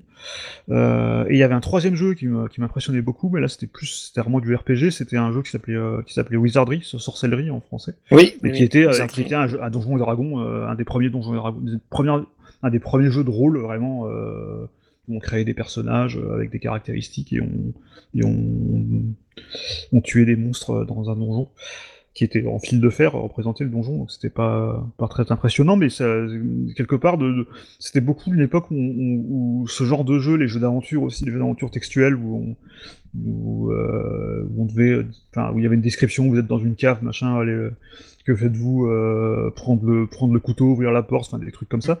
On, on tapait euh, des, des- des phrases au clavier en fait. Il y en a eu plein sur Amstrad Mhm. aussi. Et ça c'est vraiment une époque euh, que, je, que, je, que je garde aussi beaucoup en mémoire parce que bon, c'est des jeux où forcément tu faisais beaucoup jouer ton imagination mais c'était assez assez prenant en fait euh, et ce qui est assez un marrant peu que- euh, le livre dont vous êtes le héros. Quoi. Voilà, c'est un euh, peu, un peu ça, hein, mais un peu, un peu plus graphique quand même, mais, euh, Mhm. mais, euh, mais du coup, on se prenait complètement à ces, à ces aventures et on se mettait même à, à essayer de les. C'est assez marrant parce que du coup, les jeux à l'époque n'étaient pas du tout localisés. Enfin, il y, en avait des jeux français qui sortaient qui étaient en français, mais tous les jeux qui sortaient à l'époque, euh, anglais. les jeux d'aventure de Sierra, de, d'éditeurs comme ça, étaient en anglais. Et du coup, on était le nez dans le dictionnaire à dire c'est quoi ce mot, machin, et du coup, c'est comme C'est ça C'est pour ça qu'on a tous été bilingues bilingue Voilà. grâce à ça. Voilà, c'est un peu grâce à aux jeux vidéo que j'ai appris à parler anglais en fait. C'est marrant. Ah, ça c'est clair par contre. Oui. Mm. Parce que là, tu étais obligé, hein, Ouais. et peu Mm. importe ton âge, Mm. euh, sur micro comme sur, euh, sur euh, console, on va dire, euh, bah, il fallait, comme tu disais, Tout était le anglais, le, ba- et le tout, basique, tout en anglais. Le basique hein, était en anglais aussi. Ouais, voilà, c'est- Donc là, euh, c'est les- et alors, je pense même que à l'époque, bah, toi, j'avais j'avais genre 5 ans, euh, print, je savais pas ce que ça voulait dire. Par contre, j'avais compris quand tu faisais print, ça imprimait quelque chose sur l'écran, tu vois. Donc euh, en fait, ça me rendait pas forcément meilleur en anglais, mais par contre, je comprenais. Voilà. C'est pas forcément riche de sens, c'est ce faisais- que je dis, mais Après, tu faisais vrai. 10, pr- 10 sprints, bonjour, et 20 go Exactement. Euh, ouais, c'est ça, exactement. Bah, du coup, c'est même marqué à vie, quoi. C'est le genre de truc. euh, qui, euh, qui, qui te façonne. Et c'est ce qui me semble aussi intéressant à cette époque-là, c'est qu'il y avait quasiment autant de joueurs que de makers, quoi, de gens qui, Oui, qui, faisaient, Mm. parce que tu étais obligé de mettre la main dans le cambouis. Mm. Aujourd'hui, euh, bah, ça viendrait pas trop trop à l'idée de. euh, bah, à chaque Bah, fois même le PC c'est une console, hein, on va pas se mentir. hein. C'est- Il y a des ordinateurs qui étaient, ven- qui étaient vendus en kit et fallait les souder. Hein. Le, le premier. Apple- l'Apple 1, le, ZX, Mm. le ZX81 aussi, je crois, qui était, qui était vendu en kit en fait. Fallait les Non mais c'était vraiment, ouais. C'était vraiment réservé Donc, aux euh, passionnés. voilà. C'était là, c'était vraiment pour les passionnés. C'est ça. Et bah, d'ailleurs, pareil, tout ce Mm. qui était magazine et tout, il fallait voir. euh, Enfin, c'était quand même des, des termes très spécifiques. Il y avait, voilà, ça faisait partie d'une petite sphère. Voilà, ce appelait les, pour le coup les geeks, mais qui étaient beaucoup moins grand public que ce qu'on a aujourd'hui, parce qu'aujourd'hui tout le monde est geek et c'est cool. Mais à l'époque, c'était euh, bah, les nerds, quoi. C'était des, des gens qui étaient dans, entre guillemets, qui avaient la réputation d'être un peu asocial, d'être toujours dans leur cave, totalement. Non, mais on ça, sait pas ça, quoi. euh. euh, honnêtement, ce sujet, il mérite carrément une émission. Le fait que euh, bah, t'étais vraiment le pas, pas le laisser pour compte, hein, on va pas, pas aller jusque là. Mais déjà un, c'était une minorité dans une classe de 20 élèves qui s'intéressaient à Mhm. ça. Si t'en avais trois, c'était Oui. un maximum.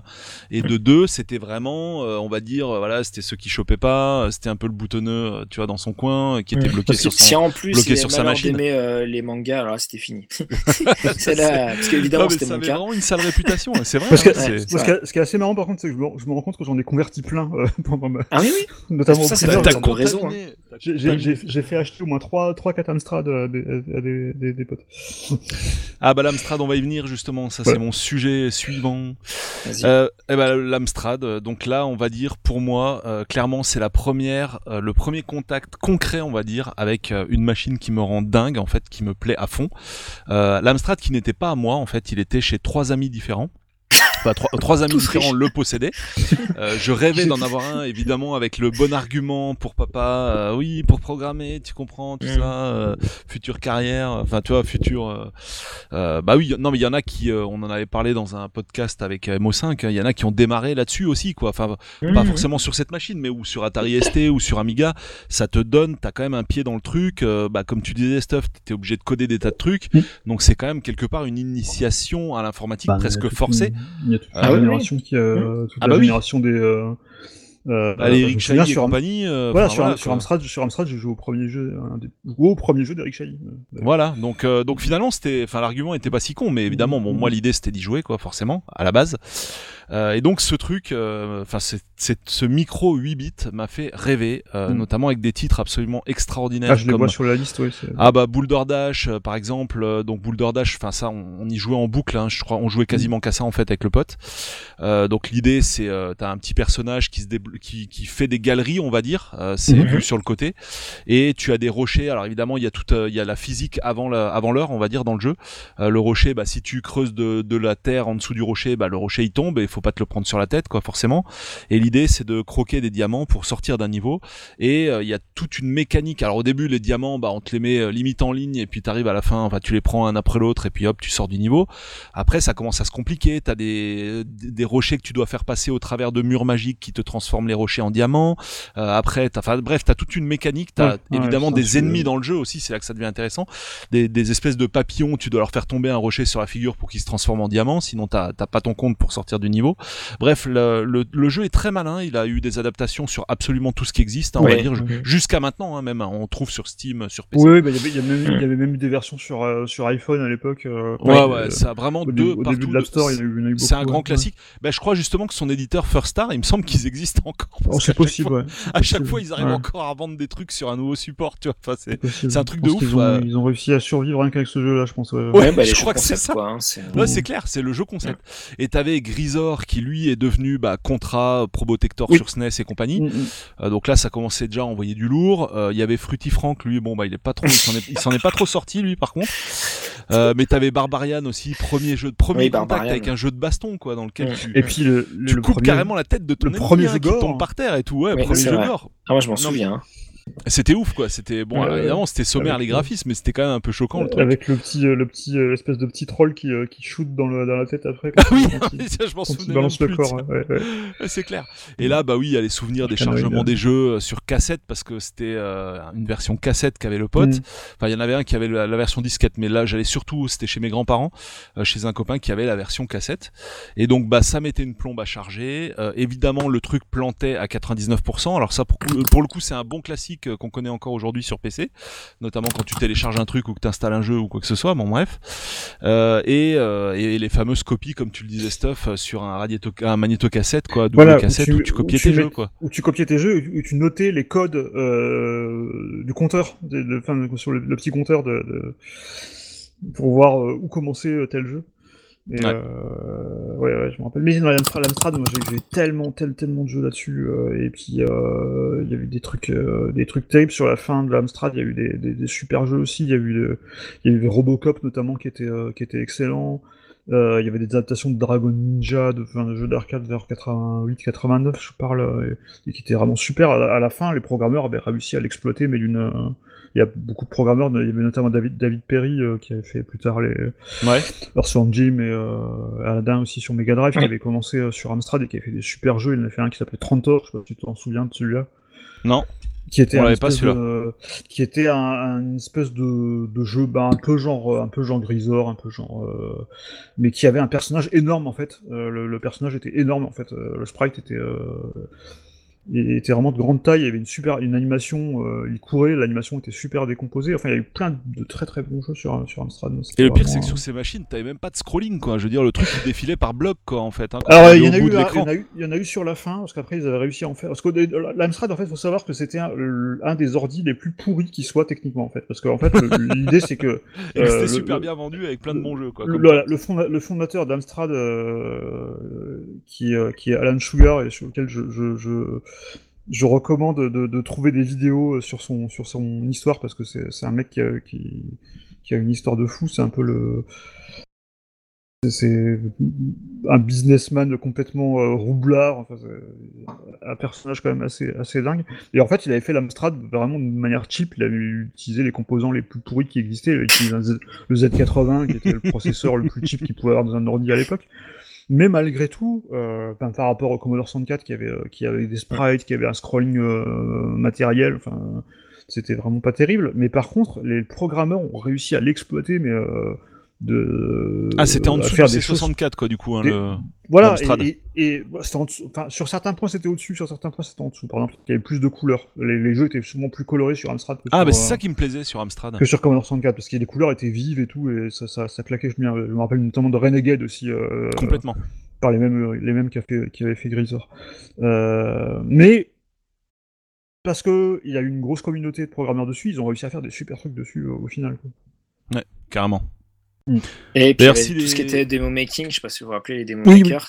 C'est euh, plein de gens qui, en fait, euh, dont le, la tâche principale, en tout cas l'enjeu, le défi, c'était de, euh, de dépasser les limites de la machine, donc de- d'avoir euh, plus de couleurs ou d'avoir des effets jamais vus. Ou Voilà, et- dépasser les bordures, et- parce qu'à l'époque on avait des bordures énormes en fait. Oui, sur oui, il y les- a des bordures. exactement. Les mecs Ouais. qui Sur les- déchiraient, c'est ouf. quoi. Et les mecs, Ouais. ils les, viraient carrément. Ils faisaient des, des, des trucs Ah. qui étaient en plein écran. Euh...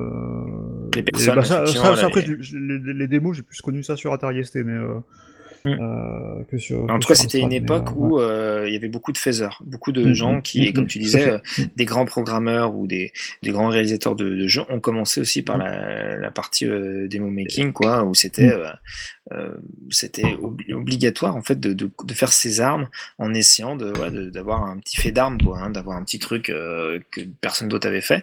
Et, et vraiment le côté communautaire aussi était, était important euh, parce que bah, voilà, chacun se s'aidait un peu au niveau du, du code et tout. Euh, t'avais Ouais, alors, puis les jeux qui se passaient en, pas, d'école. Exactement, voilà. Ouais. C'est-à-dire qu'on n'avait pas Internet, mais il y avait d'autres moyens de, de passer des informations et des jeux. Euh, voilà. Euh, ce qui, du coup, peut-être m'amener moi à... Ouais, juste une mini parenthèse. Parenthèse, euh, si le sujet des ordi 8 bits vous intéresse, allez voir la chaîne Old School is Beautiful de Michel Louvet. Euh, c'est un, vraiment un gros spécialiste Mm. de l'époque 8 bits. Plus particulièrement de l'époque 8 bits, ouais, clairement. Et euh, il s'y connaît bah, super bien en Commodore 64, Amstrad et compagnie. Et il fait des tas de reviews de jeux ou de machines. et vraiment très, très à, super chaîne à voir absolument. Mm, Quoi. mm. Ouais, bah, dame, je te laisse. Euh, du coup, je peux arriver peut-être à caser ma fameuse. Euh, enfin, fameuse, bah, j'ai tellement, j'ai tellement teasé que ça se trouve, euh, complètement tomber à plat. J'ai une histoire avec euh, l'Amstrad. C'est que, euh, bah, vous l'avez bien dit, l'Amstrad, ça faisait rêver pas mal de, de, de gens, notamment par rapport à son jeu, et puis à ses jeux, et puis le côté euh, tout en un, et le côté euh, les, les couleurs qui font envie, et tout ça. Et à Je me rappelle évidemment Amstrad, cette pub avec le, le crocodile et tout ça. Ah oui. C'est un truc qui m'a marqué à vie.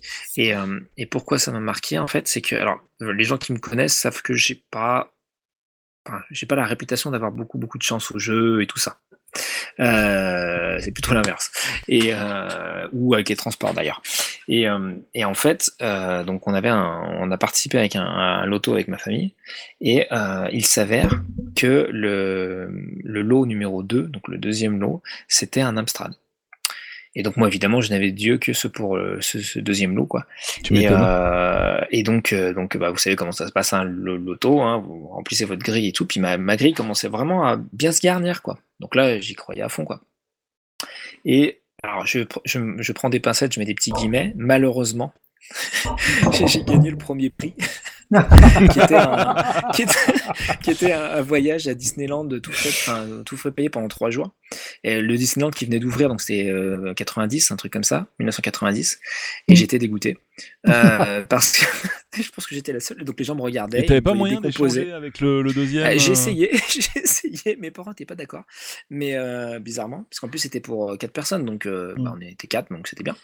Euh, et moi je voulais à tout prix l'Amstrad en fait.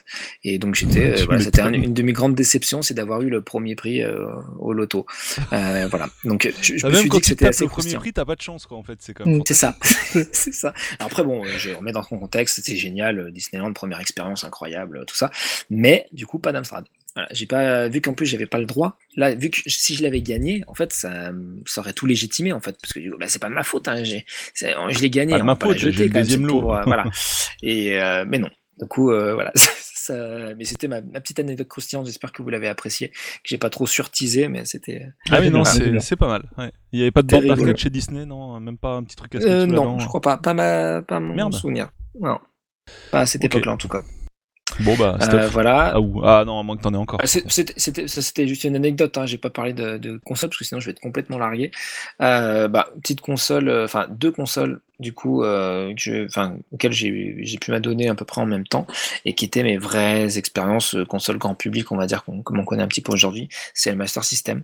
Euh, Donc chez un pote alors, qui n'était pas forcément riche, mais ce qui était euh, son, son père était accro. Enfin, c'était vraiment un geek et il bossait, enfin, il vendait des ordinateurs. Donc, Ouais, euh, déjà, ça aide. Voilà, les ordinateurs, les consoles, ça lui parlait un peu. Je, je reviendrai après euh, sur le pourquoi du comment de ce pote. Et, euh, et donc, du coup, bah, dès que j'allais chez lui, il avait le Master System. Et là, bah, voilà, c'était, c'était le rêve, quoi. C'était, euh, c'était, c'était du Sonic, c'était des, même des jeux qui étaient mauvais, euh, comme Rambo. Puis c'était les, les, les, les- par contre, alors, je disais que sur un télévision, il y avait des jaquettes qui vendaient du rêve. Et après, on voyait le jeu, on était dégoûté. Sur Master System, c'est presque l'inverse. Les Oui. jaquettes étaient moches. Et le jeu était bien. Et, et le jeu, bon, était Ouais, bien. ça- ça- oui, Voilà. Euh, voilà, le, le, le, le, le Mickey Cast of Legion est, enfin, Non, mais vraiment Mickey était magique. Euh, même voilà. aujourd'hui, tu peux le faire faire, je Euh, pense. ouais, même Alex Kidd et tout ça, enfin, c'était quand même des jeux cool, mais les jaquettes étaient atroces. Euh, voilà. Donc je me rappelle que je m'étais dit, même si on me l'a. Enfin, bon, j'exagérais à l'époque, mais euh, même si on m'offre un jeu, je le veux pas, quoi. Parce que la jaquette est trop moche. Euh, voilà. Comme quoi, j'étais quand même difficile à l'époque. Mais, euh, et donc, j'ai eu l'autre versant, après, c'était la NES, mon oncle, euh, qui du coup était vraiment l'autre côté. Donc, j'ai pu avoir les deux, accès aux deux consoles quasiment en même temps. Et là, bah, du coup, euh, bah, le, le, le, NES Zapper, c'était la vie, quoi. Duck Hunt, euh, c'était incroyable d'avoir euh, un peu, un peu d'arcade, en fait, euh, à, la, à la maison, de pouvoir viser l'écran et tout. Enfin, j'étais complètement sidéré par ça. Il y avait euh, le jeu de tennis qui était mortel, euh, et puis Mario, quoi. Mario, euh, donc avec son fameux deux, deux joueurs où en fait tu, tu passais, euh, enfin chacun son tour, tu, tu jouais un, un personnage. Euh, Mhm. Voilà, c'était deux expériences encore une fois complètement déportées de la maison parce que du coup moi j'avais toujours rien à la maison, mais euh, bah, dès que je pouvais, je- j'essayais ça et, et du coup bah, ça me permettait de, bah, de, ouais, de, de, de toucher, de tâter un petit peu ces, ces expériences qui étaient, qui étaient cool, dont tout le monde parlait dans la cour d'école. C'est ça. What's next euh, Stuff Eh ben moi, je vais rester sur Amstrad, mais pas le CPC. Je vais parler du PC, euh, le PC 1500 1512, qui a été PC le premier- 15-12 qui était le premier PC d'Amstrad. Donc, au bout d'un moment, mon père donc euh, a décidé euh, d'avoir son propre ordi, puisque euh, on était toujours sur l'Amstrad euh, CPC. Euh, et puis aussi parce que sur PC, tu pouvais utiliser des, des, des applications euh, révolutionnaires comme Word, euh, qui était la première vrai. version de Word. euh, Oui. qu'il avait au boulot, du coup, il l'utilisait beaucoup euh, pour ça.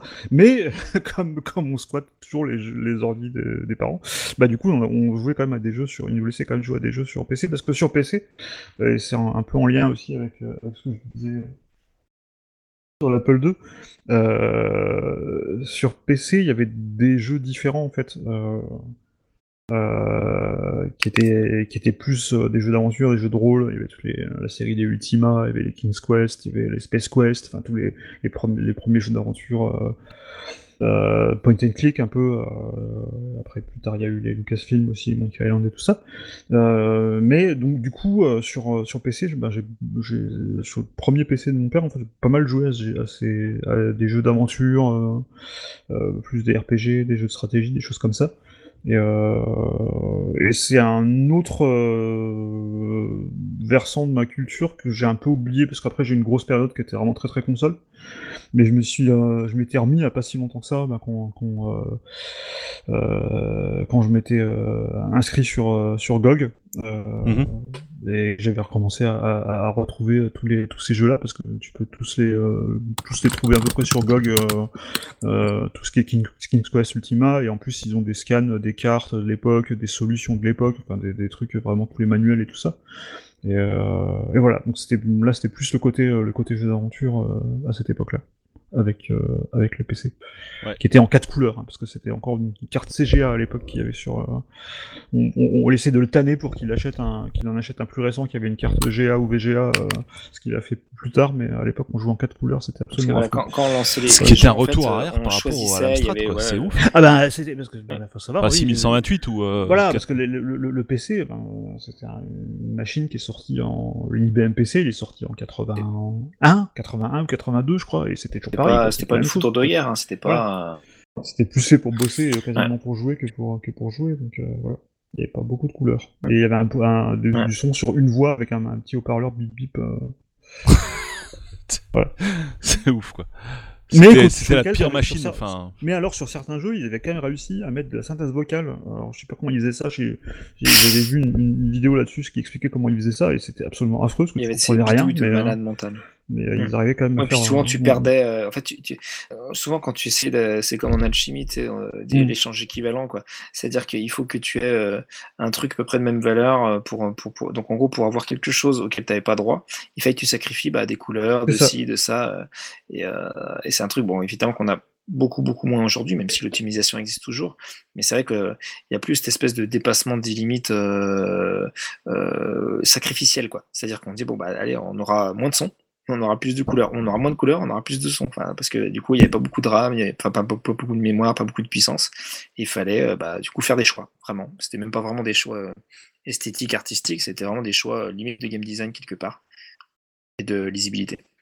Mais Yes. notamment, euh, après c'est plus, plus récent, mais euh, sur le, euh, le remaster de, de, de Day of the Tentacle, qui était sorti il y a quelques années sur PS4 et PC, il y a un commentaire audio, en fait, on peut jouer avec un commentaire audio des, bah, de l'équipe à l'époque, des, de Sympa, ceux qui ça. sont devenus après, ceux qui sont devenus après Double Fine.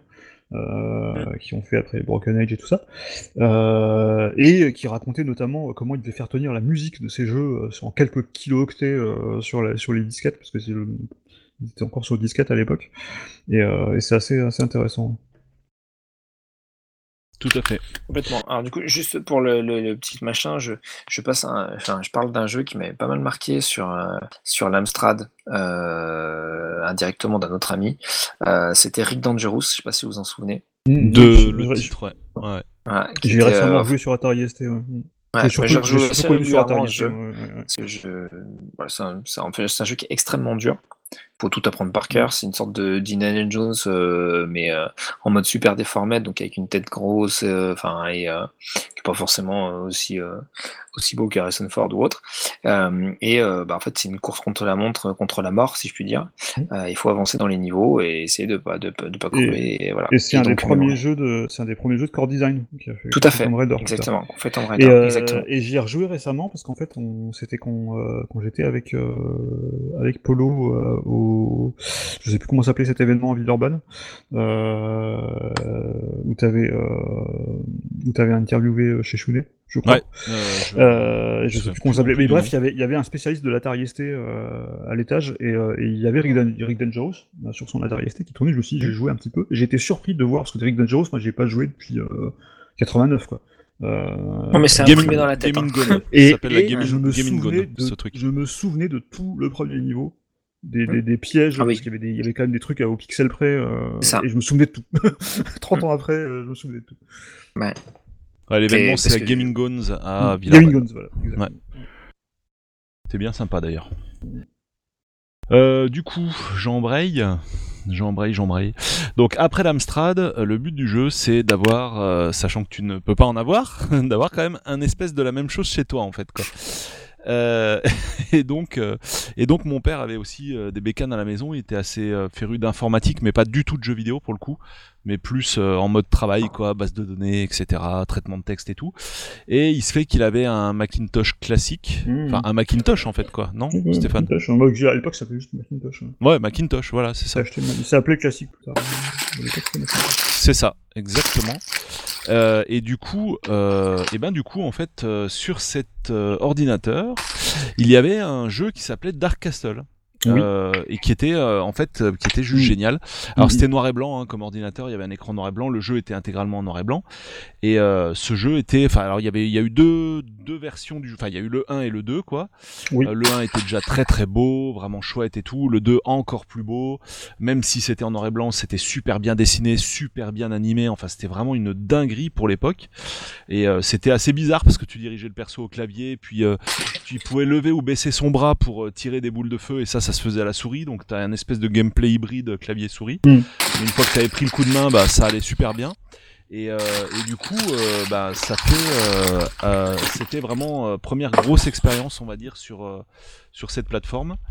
Et puis, bah, c'était le seul jeu à la à la maison en fait, puisqu'il n'y avait rien d'autre. Et ce jeu, je l'ai je l'ai poncé en fait complètement de A jusqu'à Z.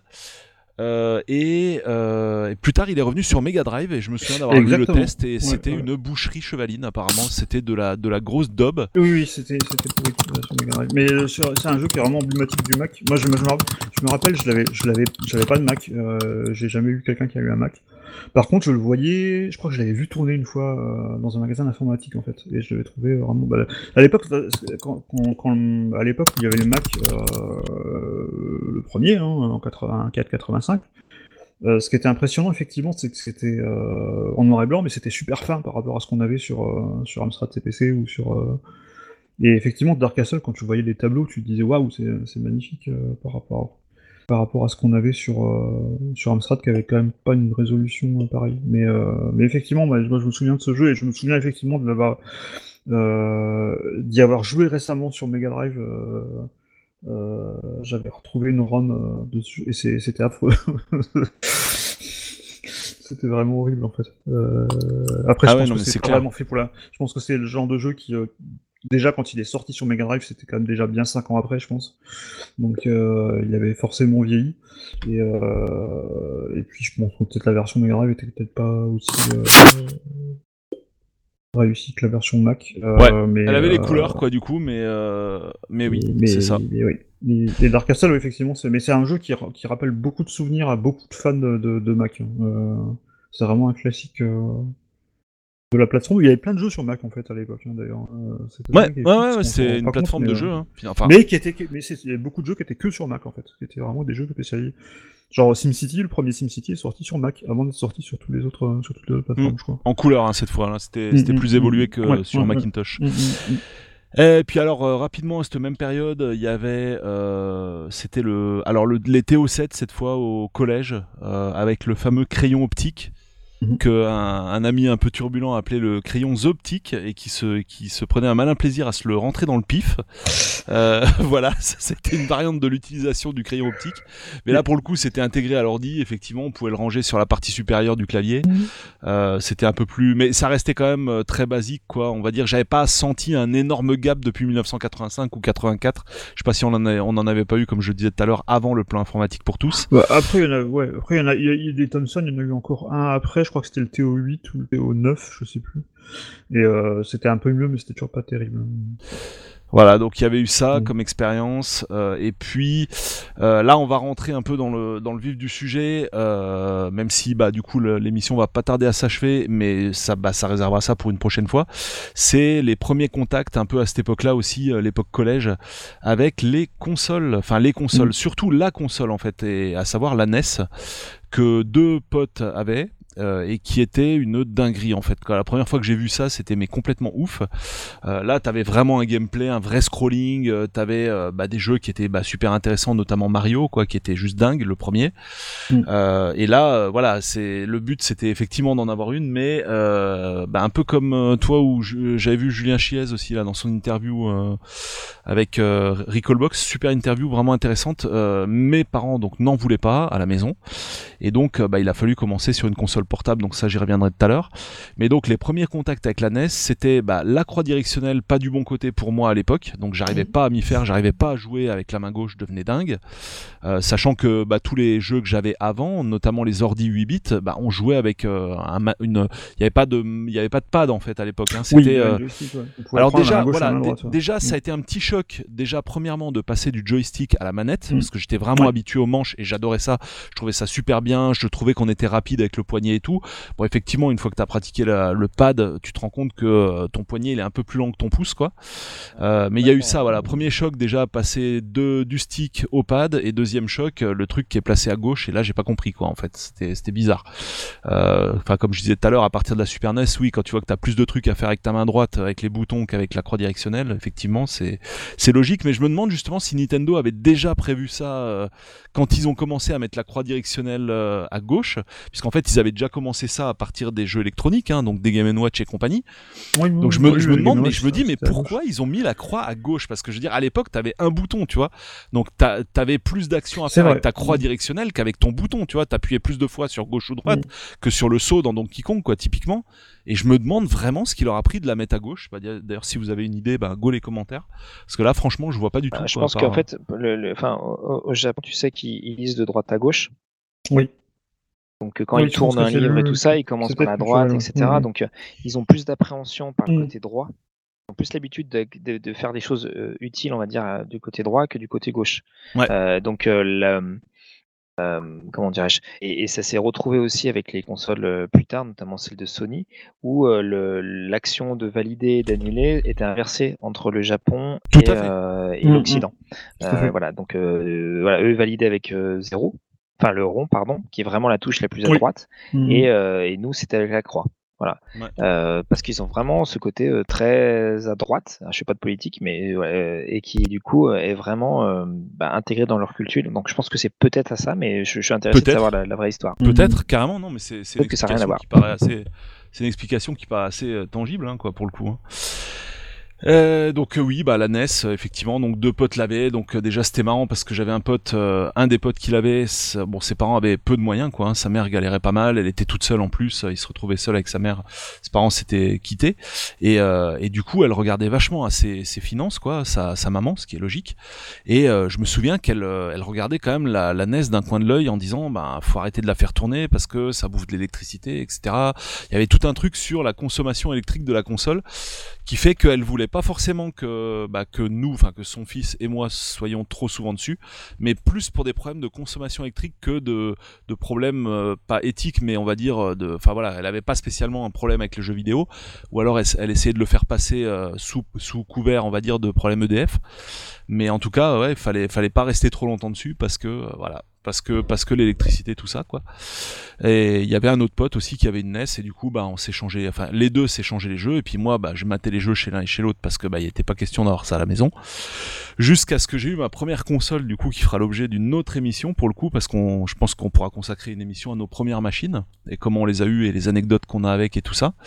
Mais en tout cas euh, voilà ça c'est ça s'est un peu terminé enfin ça voilà ce, ce chapitre pour moi se termine un petit peu sur ces sur cette anecdote là alors euh, il y avait encore un petit truc, il y avait, il y avait aussi un peu au même moment, on va dire, l'arcade qui commence à rentrer en ligne de compte.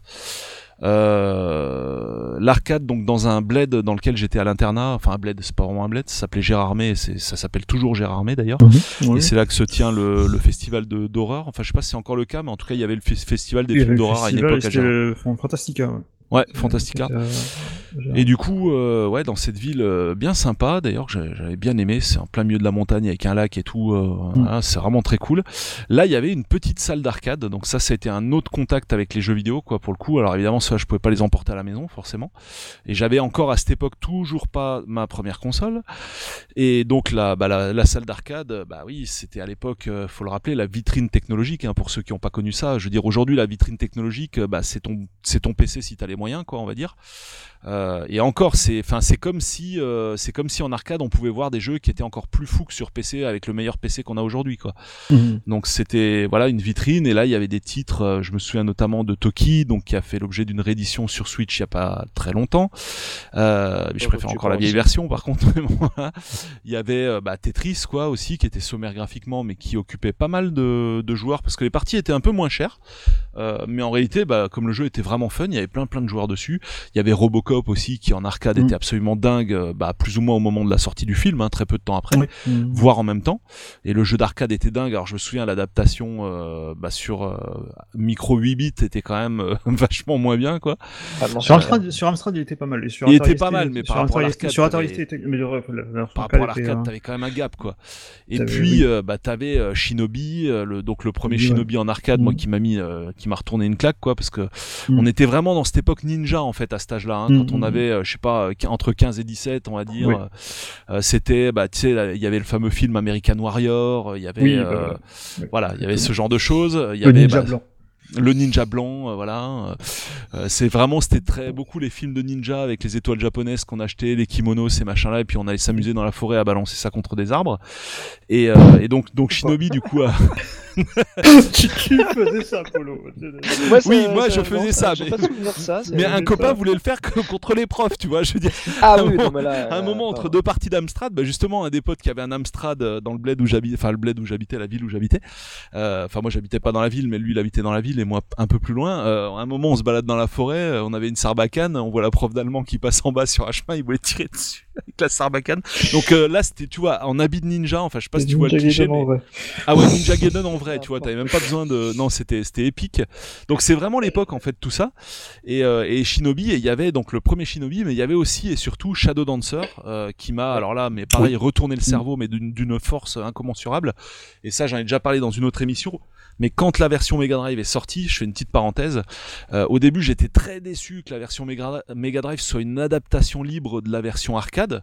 En je me suis dit non, mais je voulais vraiment, ouais. Et en fait, c'est ça quoi. C'est à force d'y jouer, j'ai compris. Je dis Ouais, ah ouais, non, mais en fait, l'arcade, elle est pourrie à côté quoi. Et puis, il y, avait aussi, euh, y avait aussi Dragon Ninja, scén- le scénario m'a toujours fait marrer parce qu'il faut, c'est un jeu qui est sorti donc en, en 87 et où il faut euh, sauver le président Ronald Reagan euh, des griffes des ninjas. J'ai même pas La connu première, ce à truc-là. ils étaient, ils étaient omniprésents, puis t'avais les Tortues Ninja. Mm. Bah, euh, les Tortues Ninja, bien voilà, sûr. Bah oui, c'est complètement, ça euh, vient complètement de cette et époque, quoi. Notamment le jeu de NES qui était une atrocité tellement il était dur. Mais, euh, mais ouais, voilà, c'était vraiment cette, cette époque-là. Bon, il y avait G.I. Joe aussi pour certains. Ouais. Mais euh, c'est, euh, ouais, c'était la, la, la synthèse de ça. Et en gros, le, le, le, le, le trip bande d'arcade, c'était vraiment le truc que tu as chez toi, quoi. C'est, Mm. euh, comme je disais tout à l'heure, euh, l'analogie avec le Cinéma 4DX ou euh, le Futuroscope et des trucs comme ça, c'est, tu savais que, bah, Peut-être que tu l'aurais jamais quand tu, Non, quand mais- tu y allais, et- tu étais allé dans le. Bah, En fait, faire du rêve, quoi. En fait, t'avais la double peine. Je suis en train d'y penser en t'entendant parler. C'est que déjà, un, tu savais que techniquement, ta console, ça suivrait pas, donc c'est mort. Mais deux, c'est encore pire. C'est que même quand les consoles ont commencé à arriver à- et arriver à peu près à suivre par rapport à l'arcade, Ouais. il y a des jeux qu'on n'a jamais vus sur Ouais. console. Mais jamais. Ouais. Genre euh, Toki, ah, si Toki avait une adaptation Mega Drive, mais par exemple quand t'avais une Super NES, bah tu pouvais pas l'avoir. Mm. Euh, Enfin, il y avait plein de jeux comme ça où en fait tu pouvais pas l'avoir. bah, le, Et- le Astérix de Konami qui était en arcade, il est sorti sur d'autres consoles? Bah je crois pas. Hein. Non, non. Non, il y a eu des Astérix quoi, mais rien à voir avec la Ouais, version arcade qui défonçait euh, bah, les Simpsons aussi euh, sur euh, Oui. de Konami qui était terrible sur euh, en arcade euh, où tu pouvais jouer à 4 Parce qu'ils arrivaient en plus à faire des adaptations euh, euh, bien. C'est-à-dire Mhm. qu'ils prenaient des univers euh, qui n'étaient pas forcément faciles à traiter et tout, ils les adaptaient en arcade de manière remarquable et euh, là où il a fallu attendre de nombreuses années, souvent, pour avoir des adaptations euh, console viables, quoi. Mais, euh, mais quelque part, enfin, ça, ça fait la, ça fera la transition, euh, je pense, avec euh, la première console que j'ai eue, dont on, dont on pourra parler dans une autre émission, qui était la Master System. Et euh, la Master System, je me rappelle que la promesse, qui était complètement fausse, évidemment, c'était l'arcade à la maison, parce que Oui, c'est vrai, t'as- exactement. parce que t'as- Ah oui, c'était vraiment. parce que Allez, on va dire avec AirType quoi. Mais non, le reste, ça- euh, même, même encore avant, c'était en- à l'époque on dit montrer euh, Space Harrier et, euh, Ouais, Space et, euh, les Outrun, qui étaient en fait, euh, quand tu te rends compte aujourd'hui, ils étaient complètement des années-lumière du jeu d'arcade, mais c'était tellement meilleur, bah, comme je me rappelle, en fait, la Master System, je l'ai acheté, euh, enfin j'ai tanné mes, parents pour l'avoir, et euh, heureusement ils ont accepté. Parce qu'une fois, je l'avais vu en, vitrine d'un magasin d'informatique, et il y avait Space Harrier qui tournait dessus, et j'étais complètement scotché, parce que moi, à l'époque, je jouais à Space Harrier sur mon Amstrad. Je, vous invite à regarder un, un, un- un long play de Space Harrier, de Space Harrier sur Amstrad, tellement c'est moche. C'est atroce. Je crois que c'est la, je crois que c'est la- Ouais. la pire version que j'ai vue, je crois. Les, En fait, les, les, c'est, euh, du coup, c'est de, la, c'est de la 3D fil de fer, en fait. Du coup, et les, les, poly- les polygones sont pas remplis, enfin, c'est horrible. Euh, mais quand j'ai vu la version Master System, tu avais les vrais monstres, les vrais, euh, t'avais les champignons, là, les, les gros champignons psychédéliques, les mammouths, euh, les, les, les boss, l'espèce de dragon. Et, euh, et je trouvais ça magnifique. Maintenant, forcément, quand tu vois, euh, tu te rends compte que c'était très très très loin du jeu d'arcade, mais c'est, Ouais, ouais, mais il y avait cet effet, vraiment la- waouh, Mm. quoi. Que, C'est que vraiment moi la j'ai eu aussi avec Mm, le, le Super 7 euh, de, de la de NES. C'était, euh, moi je trouve encore, alors, je, je suis peut-être un peu bizarre, hein, mais Space Harrier m'impressionne encore, Outrun Ouais. Mm. m'impressionne encore, quoi. Bah, Outrun, Euh, les, comme, jeux, les, euh, jeux, les jeux d'arcade sont encore. Enfin, ils- récemment, ils avaient ressorti sur Switch. euh, Oui. Et sur 3DS aussi. Ils Il avait sorti en 3D, je crois, le Outrun, hein. Ouais. Ouais. Et, et, et il était terrible, quoi, parce qu'il est super jouable ce jeu en plus. Il, est- Bah, bien sûr. il a été fait par un, un amoureux des, des voitures, donc euh, qui, a- qui, même pour l'époque, avait déjà une conduite qui était quand même pas mal.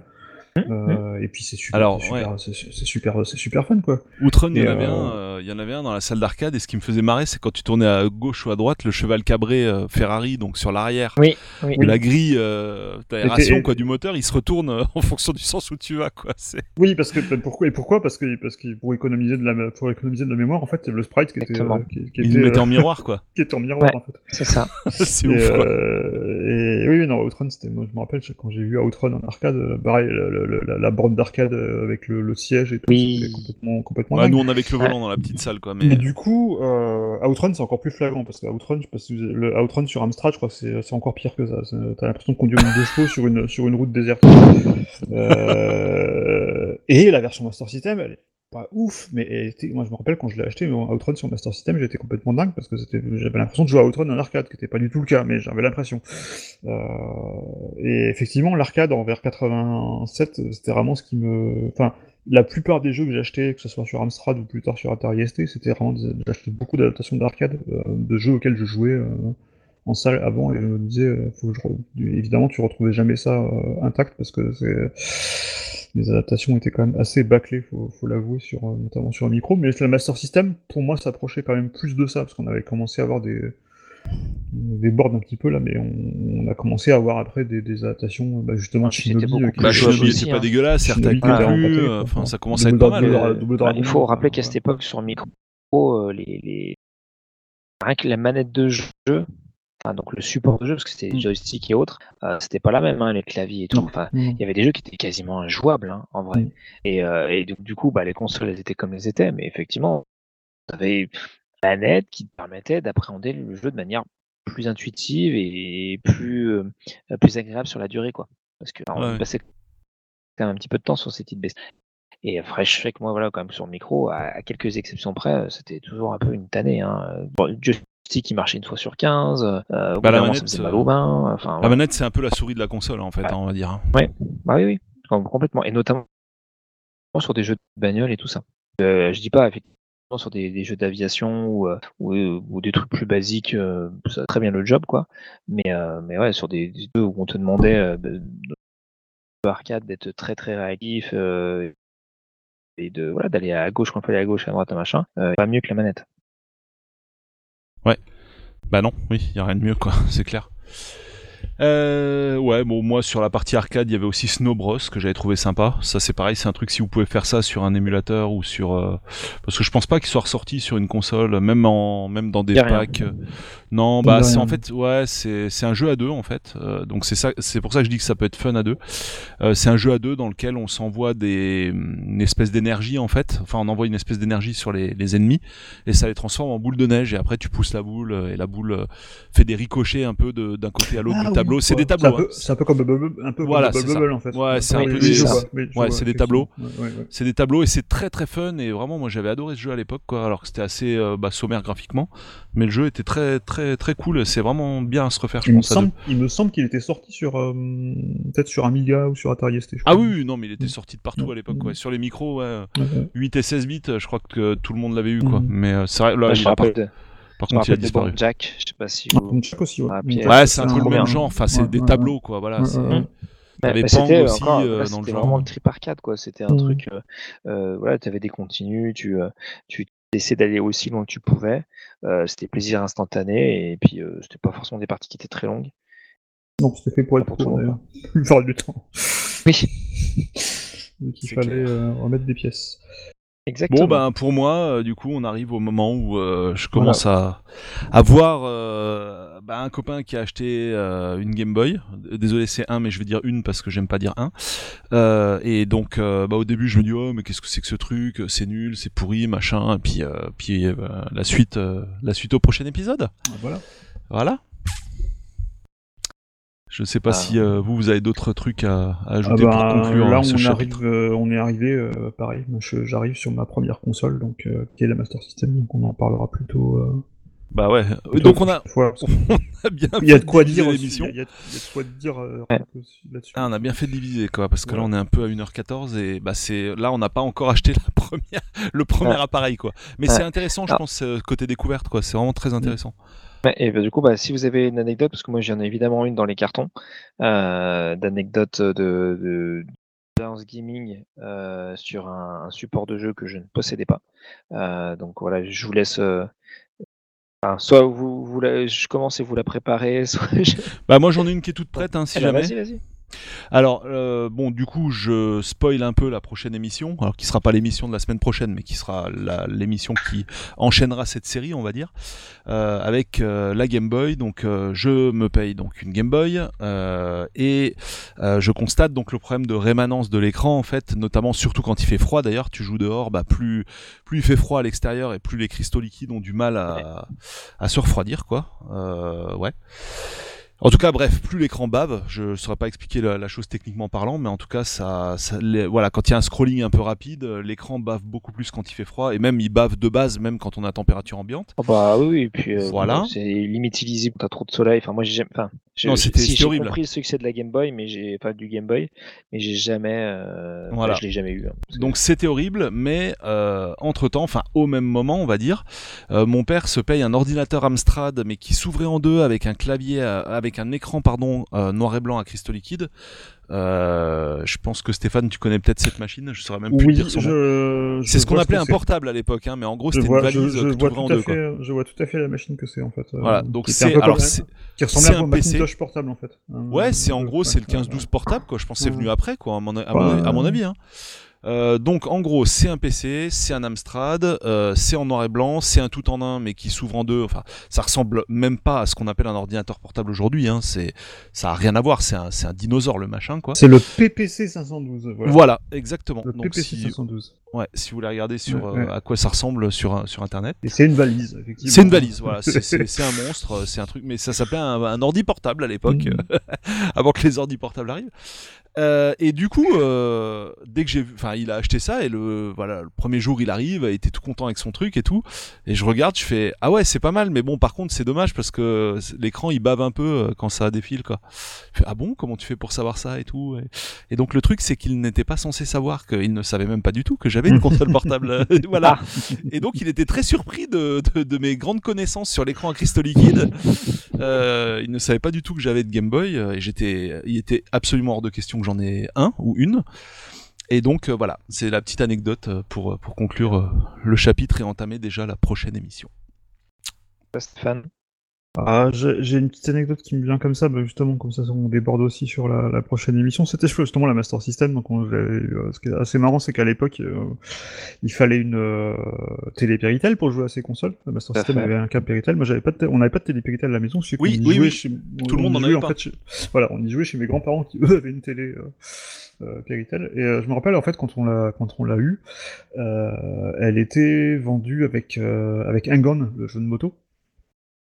Et, euh, et je me rappelle quand on, quand, quand on l'a eu, il y, a- il y a toute la famille qui a voulu jouer. Tout à coup, ils ont tous piqué les manettes euh, pour, euh, pour essayer d'aller le plus loin possible dans le, dans le, dans le jeu. Euh, et voilà, comme quoi, euh, il n'y avait pas que un fossé de génération. euh, des fois, t'avais des, des parents qui C'était- voulaient aussi s'y ouais, mettre aussi. C'est un, événement en soi où. Voilà, c'était c'était ouais, un peu. Un moment de communion, quoi. Mm. Et puis ouais, effectivement, comme tu disais, ça, revient, ça rejoint aussi le, le, côté, euh, le côté convivial des consoles, parce que euh, du coup, bah, t'as les petites manettes avec deux, avec deux boutons, du coup, c'est moins intimidant que, tout ce qu'on avait eu avant sur, sur ordi, euh, qui était quand même, comme on l'a dit, c'était assez, assez aride à l'époque. Fallait lancer des jeux en basique, enfin, c'est un peu n'importe quoi, alors que Master System, tu mettais une cartouche dedans, une carte même, parce que la il était sur une carte. Euh, bah, du coup, je pense que ça C'était euh, vraiment grand avait, public, euh, quoi. Ça a vraiment ouvert euh, Mm, mm, mm. davantage au grand public, bah, notamment avec la NES, hein, qui, a, donné un nouvel élan aux, aux jeux vidéo, on va dire, après la, la finesse de, de, de, de Commodore et d'Atari. euh, et, euh, et vraiment, c'est cette base-là qu'on retrouve un petit peu bah, avec des succès comme celui de la Wii et tout ça, euh, a vraiment été euh, porté bah, ouais, par cette, ouais, par le début des années 80 et la NES. Quoi. Mm, mm. Carrément.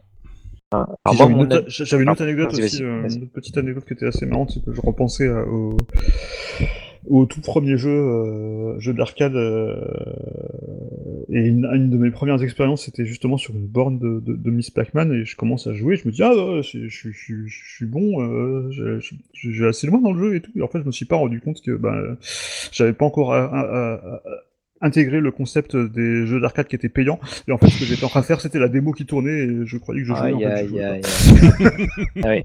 Ah. On a peut-être dû tous la faire. J'avais ça, hein. j'a- j'a- j'a- j'avais 7 ans, hein, euh, je. C'est Alors comme, tu me, euh, fais penser à, tu me fais penser à une anecdote de Julien Chies que j'ai trouvé très drôle. Euh, c'est euh, donc son père détestait les jeux vidéo. Euh, pareil, il était hors de question qu'il y en ait à la maison et tout ça. D'un- Au bout d'un moment, ils ont craqué, hein, comme on s'en doute. Et donc à un moment, il a joué une partie de, de jeu de bagnole avec son père. Et donc euh, il commence à jouer et euh, son père, euh, t'as une des deux voitures, tu vois, qui fait tap tap tap tap contre le mur, quoi, en fait. Mhm. Et euh, donc Julien, bah là, il finit, finit le niveau à l'aise et tout. Et puis euh, son père, il fait ah bah tu vois, je t'ai bien eu quoi, hein, je t'ai- j'ai réussi à te cramer quoi. Et en fait, il pensait qu'il avait l'écran du haut euh, avec celui qui finissait la course. Voilà. Ce qui Voilà. m'est encore arrivé Ça récemment m'a dans fait beaucoup Kart. rigoler, ça m'a fait penser à ton truc. voilà, Ouais, je- bah, ça, ça, ça- ça m'arrive Ça, encore comme- régulièrement, ça, de regarder mauvais quand- euh. enfin, on a forcément tous bougé avec la manette quand on joue à un jeu, notamment un jeu de voiture ou un truc comme ça, tu sais. euh, Et tes parents ou toi qui vont, mais arrête de bouger, ça sert à rien en fait, ça, ça bouge pas la manette, il faut qu'elle t'appuie sur les touches, tu sais. Et c'est des trucs comme ça, euh, je pense Ouais. qu'on a un peu tous fait quoi. Euh, voilà. Alors moi, mon histoire pour le coup, elle est encore une fois un petit peu à part. Euh, Et encore une fois, toujours, euh, une bonne partie de mon enfance est liée à cette frustration ou à cette impossibilité d'avoir une console à la maison, un peu comme tu disais pour, pour Julien. Et, et en gros, je me suis volontairement alors, je vais finir. Euh, tous ceux qui me connaissent savent que j'ai une aversion pour le fromage, c'est-à-dire que je peux pas trop en manger ni même le sentir, ça me fait verser, etc. Euh, et donc j'ai été volontaire pour aller trois ans, euh, trois années consécutives en colonie en, Haute-Savoie. un des pays du fromage. il n'y a pas du tout de fromage. Hein. On nous accueillait à chaque fois avec fondu euh, ou euh, enfin je même plus des tartiflettes des machins enfin des trucs atroces enfin pour moi. Et euh, mais parce que c'était la seule colo où il y avait un, une sorte de petit stand loisir un petit espace en libre accès jeux vidéo. Et il y avait une Super NES donc avec bah, Street Fighter et donc Country. Et là bah, pour moi c'était la vie quoi. Donc du coup à chaque fois, le premier jour quand j'arrivais et qu'ils nous accueillaient donc avec leur fondu machin, j'étais malade, donc je faisais machin, etc. Mais par contre après c'était la fête quoi. donc voilà, donc c'était l'anecdote un petit peu gênante mais particulièrement vraie. Euh, pour vous dire à quel point ouais, la, la, Super NES moi, était vraiment j'ai toujours trouvé la NES moche, euh, même si euh, j'aimais beaucoup le NES Zapper et les jeux qu'il y avait dessus. Mario, c'était complètement fou, euh, mais je la trouvais moche. Et la Super NES, c'était la première console que je trouvais vraiment mignonne. La manette était mm. excellente. Mm. Et puis, bah, encore une fois, on y jouait à deux, en fait, ou à plusieurs. À ce Street Fighter, je me rappelle quand on faisait le mode solo, on changeait la manette contre Bison, etc. Enfin, voilà, c'était. et encore une fois, truc par.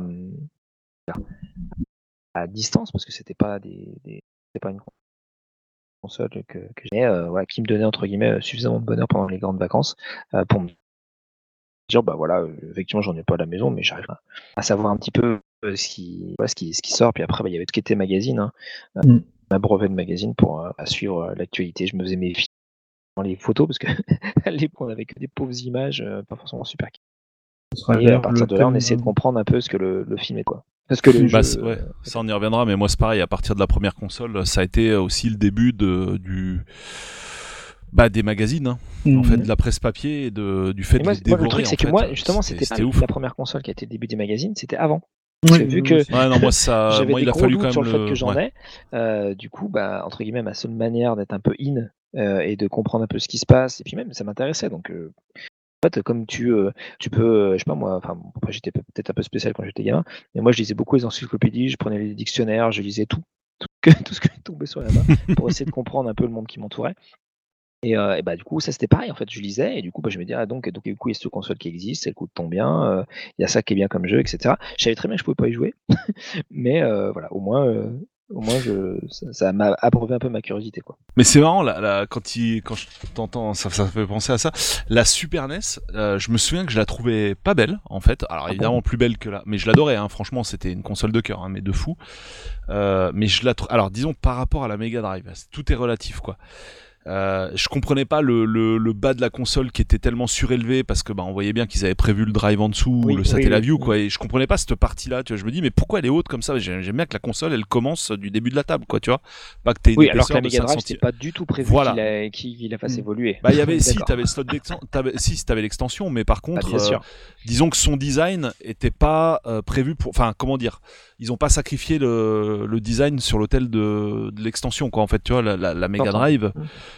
Euh, enfin, tu vois, tu la poses, euh, son, son, design il commence à partir de la table, quoi, ou peut-être euh, quelques millimètres au-dessus parce que t'as des patins, mm. un peu au-dessus parce que t'as des patins en caoutchouc, mm. évidemment, quoi. Mais, mais je veux dire, il commence pas à, je sais pas, 3-4 cm au-dessus de mm. la table, quoi, avec un espèce de, de bas que tu comprends pas trop ce que ça va foutre là. T'as pas l'impression d'avoir déjà une console avec des DLC à, ouais, c'est ça. T'as pas l'impression d'avoir un bloc de Lego, quoi, tu vois, que tu vas empiler sur un autre. Et, euh, et je, je supportais pas le nom de la version japonaise, mais en fait rétrospectivement le nom il est excellent quoi, Famicom, Family Computer, bah en fait c'est top quoi. Mm-hmm. Et euh, mais par contre j'adorais le, il y avait des mentions notamment sur la console et ça c'était aussi le cas sur Mega Drive.